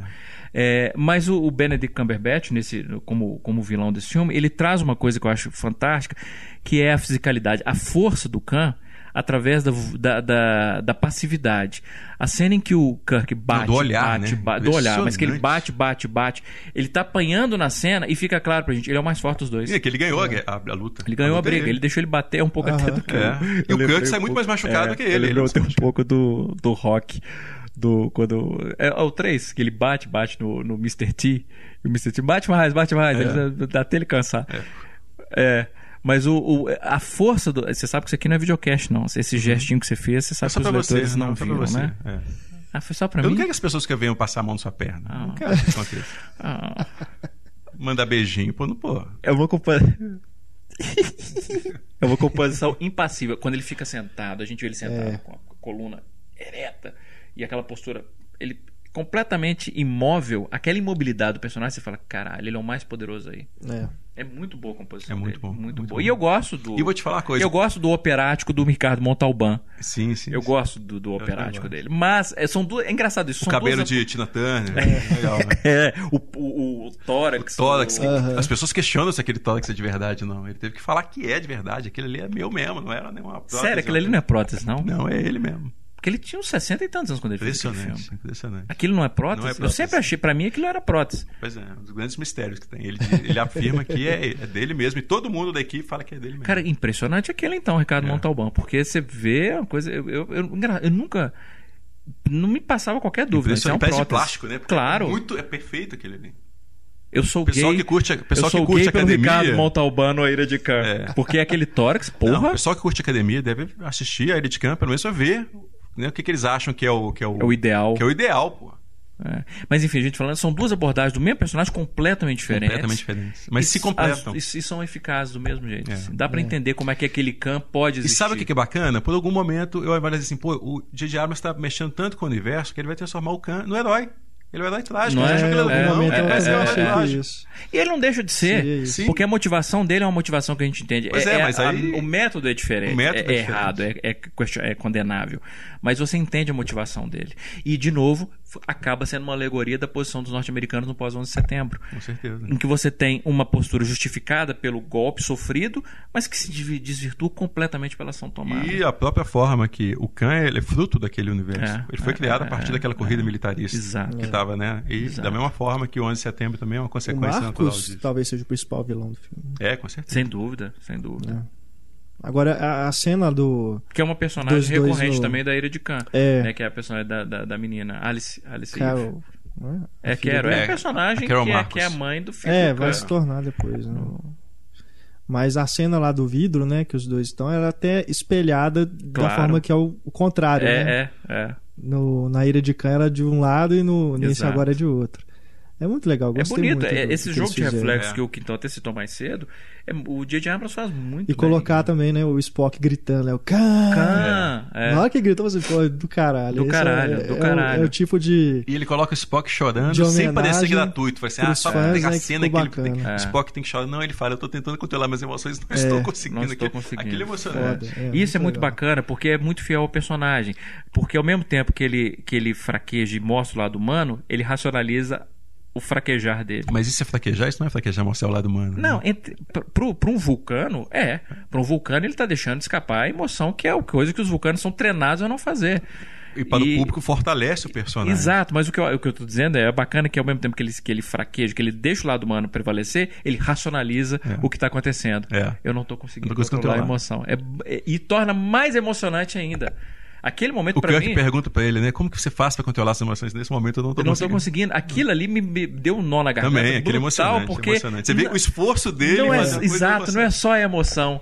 É a racionalização do isso. Não estou conseguindo controlar a minha emoção. É bonito demais isso. Muito é muito bom. bonito. Ele emociona é um momento... e já se faz a autoanálise. É, é lindo isso. É lindo. E é muito real o personagem. Muito. E muito. é por isso que não tem como você assistir o Star Trek é, mesmo que você seja um tracker e, e, e, você pode, possa ficar lá sendo incomodado com a alteração na cronologia, porra, é tão fiel ao personagem que não é possível que você vai condenar aquilo. Cara, e falando, a gente falando dos atores aqui, o o Kirk é perfeito. Esse menino, como é que ele chama? Chris, Chris Pine. Chris Pike. Esse cara, ele consegue pegar os trejeitos Não é? do, Exato. Até a dicção. Quando ele fala, por exemplo... O jeito dele. Ele, jeito, ele, entra é. na, na, na, ponte é. de comando, ele faz os mesmos movimentos que o William é. Shatner faz. E as inflexões... Sem ficar uma caricatura, sem ficar, sem ficar aquela... E aquela as pausas na fala. As pausas. Uma coisa que eu comentei na primeira crítica, o jeito como ele fala Spock, igual o é. Shatner falava, porque em vez de falar Spock, Spock, Spock. É, é, é o William Shatner. O William Shatner é muito bom isso. Muito bom. O cara conseguiu... Mas faz o personagem... tem um carisma fantástico, cara. Muito, muito. Esse menino é surpreendente. Esse menino, nós estamos velhos, puta que o pariu. É, nós somos velhos, é fato. Mas é, é surpreendente mesmo o é que esse menino faz. É, e esse, o mais interessante é que surgem esses atores. E o Zachary Quinton também, o Zachary Quinton também.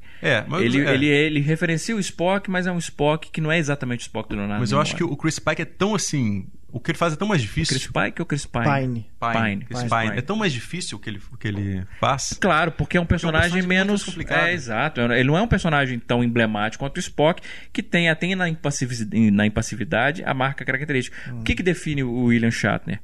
Porque hum. quando a gente fala do Kirk, a gente tem que falar do William Shatner. Tem, William Shatner e ele é. consegue fazer o Kirk, que é o Kirk, mas ao mesmo tempo é o Kirk do William Shatner. É muito bacana. É, é, muito é difícil. Muito é muito é uma coisa, fazer. por exemplo, que o Cal Urban não consegue fazer. Não. Também porque o McCoy é mais difícil. Né? O que, define o McCoy? O que define o McCoy é o. Nessa série nova é mais difícil. É, é muito difícil. Porque o que define o McCoy é o intérprete, é o. É o, o, o DeForest Kelly. DeForest Kelly. Né? É difícil isso. É. E ao mesmo tempo, no, eles criam uma nova personalidade pro Kirk esse cara mais jovem tudo. E é legal que no primeiro filme ele. Acho que na primeira cena que ele aparece de moto, ele tá escutando Beast Boys. Aí agora também, acho que é o celular dele tá tocando Beast Boys também. Mantém o mesmo, é. o mesmo cara, deixa o mesmo cara, vocês vão fazendo Rock essa... clássico na época, né? É. Falando do elenco secundário, é, falando do elenco, do elenco secundário, o, o John Cho, é John Cho, é. que faz o Sulu, uhum. ele faz muito bem. Muito Eu acho bem. que ele faz muito bem o Sulu Sim. também. Que é uma dignidade. Ganha força o personagem. É, uma dignidade pouco, contida, exato. É uma força física. É, é. impressionante, é. expressão e tudo. Porque o Simon Pegg ele vai mais pelo lado do humor. É mais simples interpretar muito, o Scott como ele faz. Não, você não pode dizer que é um grande esforço que ele faz. O John Cho não. É uma, é, é uma interpretação difícil. Concordo. Muito difícil. Em alguns momentos o Scott dele me lembra o personagem dele no Missão Impossível. É, é. é, verdade é, é a mesma verdade. coisa. Né? É. É o, o, alívio cômico mesmo. A Uhura, eu gosto dela ser uma personagem mais forte do que a Uhura original, porque a Uhura original a, a, tinha força até de ser uma personagem negra ganhando um destaque na, na ponte uhum. comando. Historicamente é importante a Uhura. Mas eu acho que a, a, a Zoe Saldanha. Zoe Saldanha, ela consegue uma força da interpretação que talvez faltasse um pouco ao Uhura original. Uhum. E faltou falar. O Tchekov, o Tchekov é o meu personagem é. da, da série clássica. Eu nunca curti muito o Tchekov. Nunca. Para mim é o personagem que mais insignificante do original.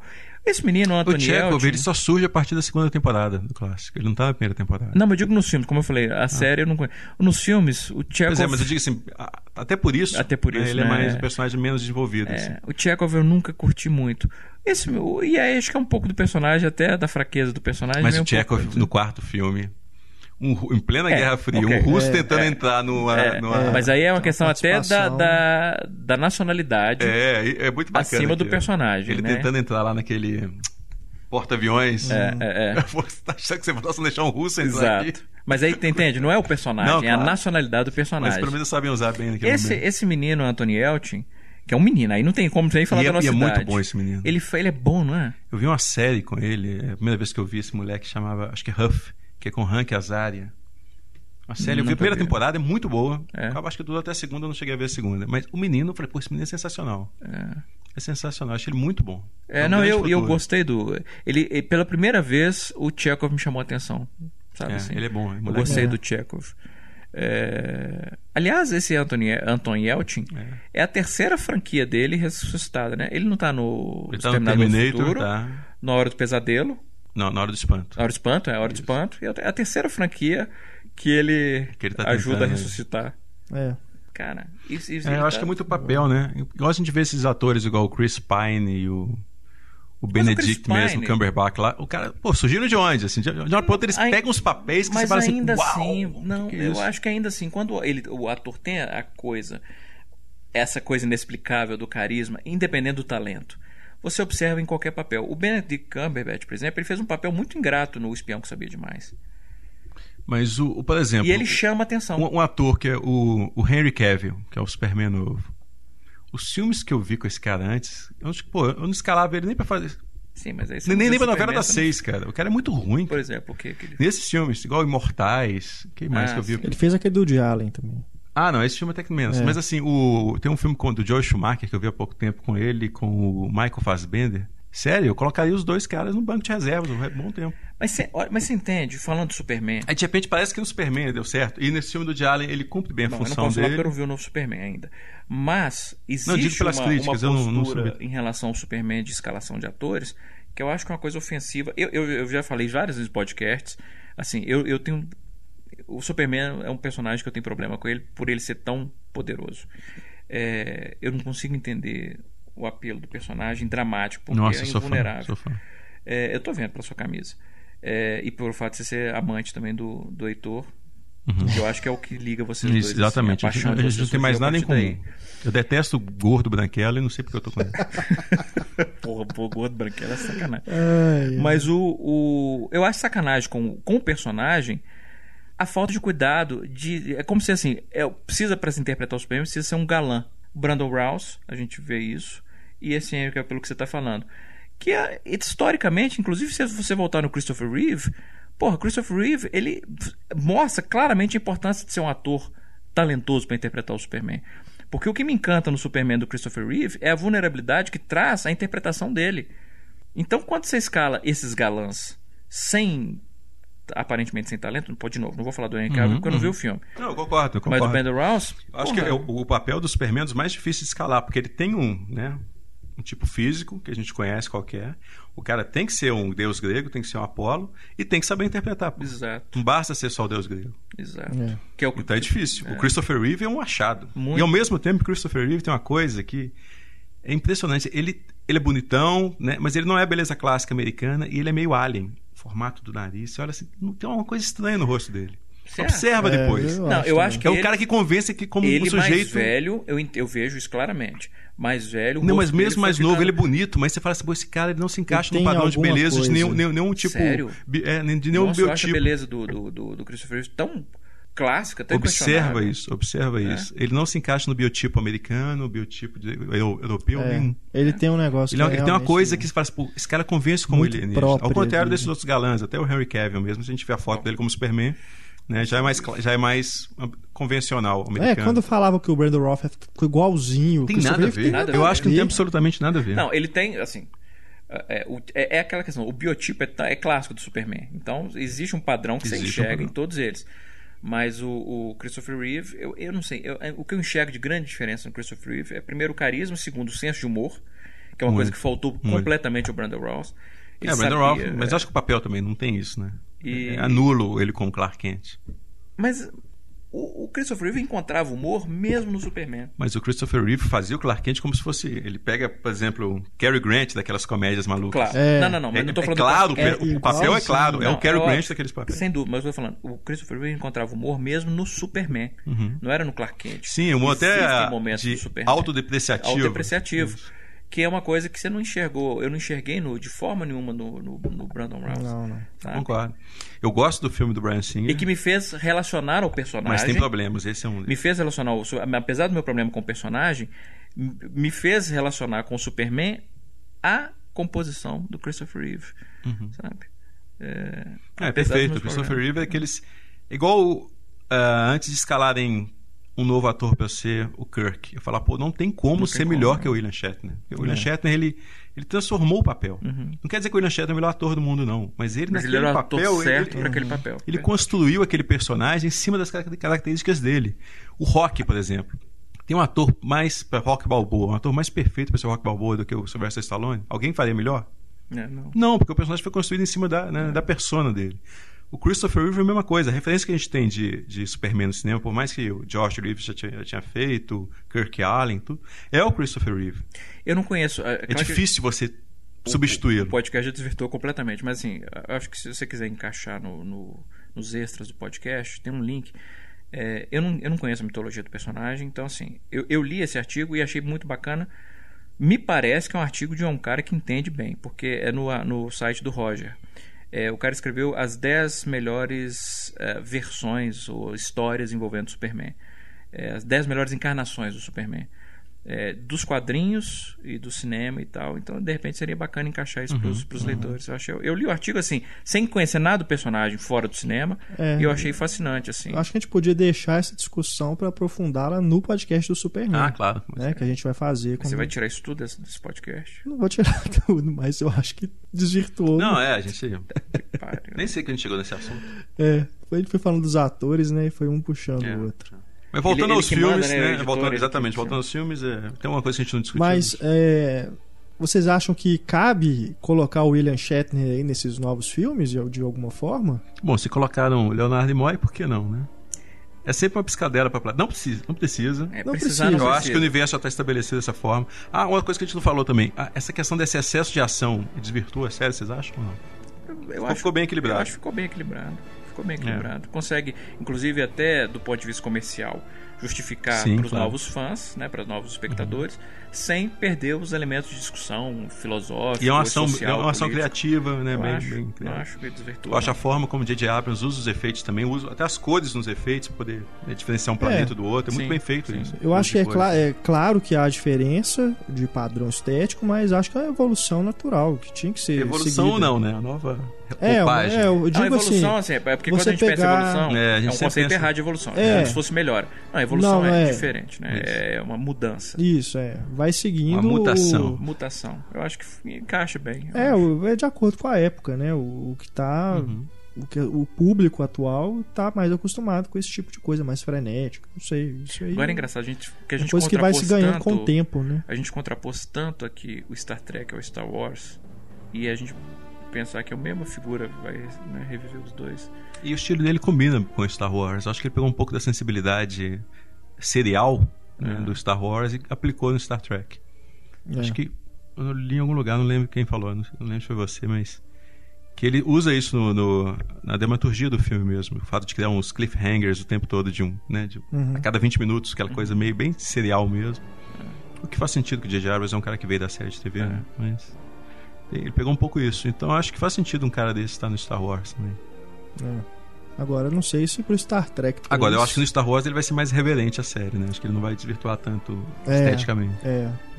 É, também É que essa é a questão. E até torço para que ele faça isso, para não também, adoraria, demais. Adoraria porque... ser surpreendido, a gente já falou isso aqui. É. Né?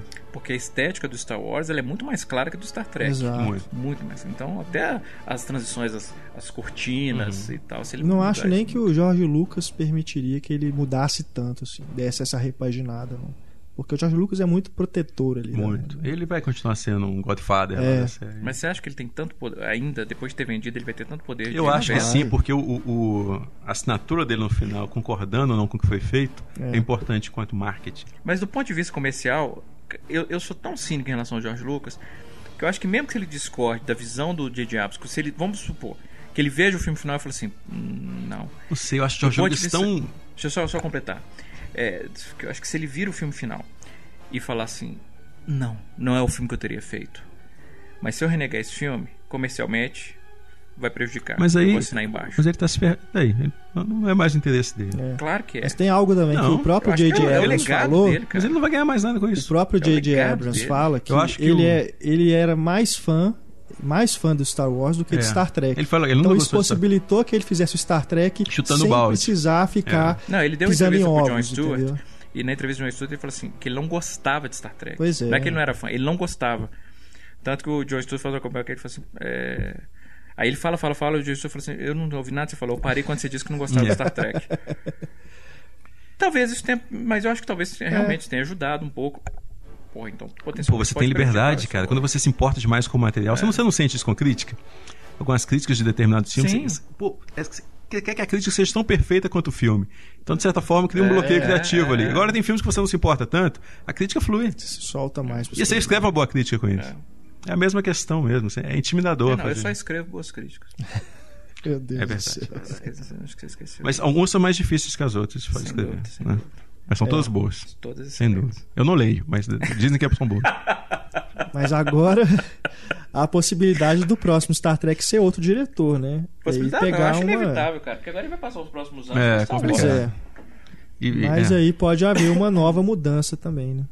É, eu não acho que vai ser tão radical, mas eu acho tão que radical não, mas se esse filme novo tivesse sido um campeão de bilheteria que eles imaginavam, que foi, né, decorrente do, do sucesso uhum. do primeiro, seria interessante. Agora, é. como esse filme ficou aquela bilheteria é foda falar de bilheteria como né, determinante, mas enfim, a gente tá mas... tá falando de mercado de blockbuster.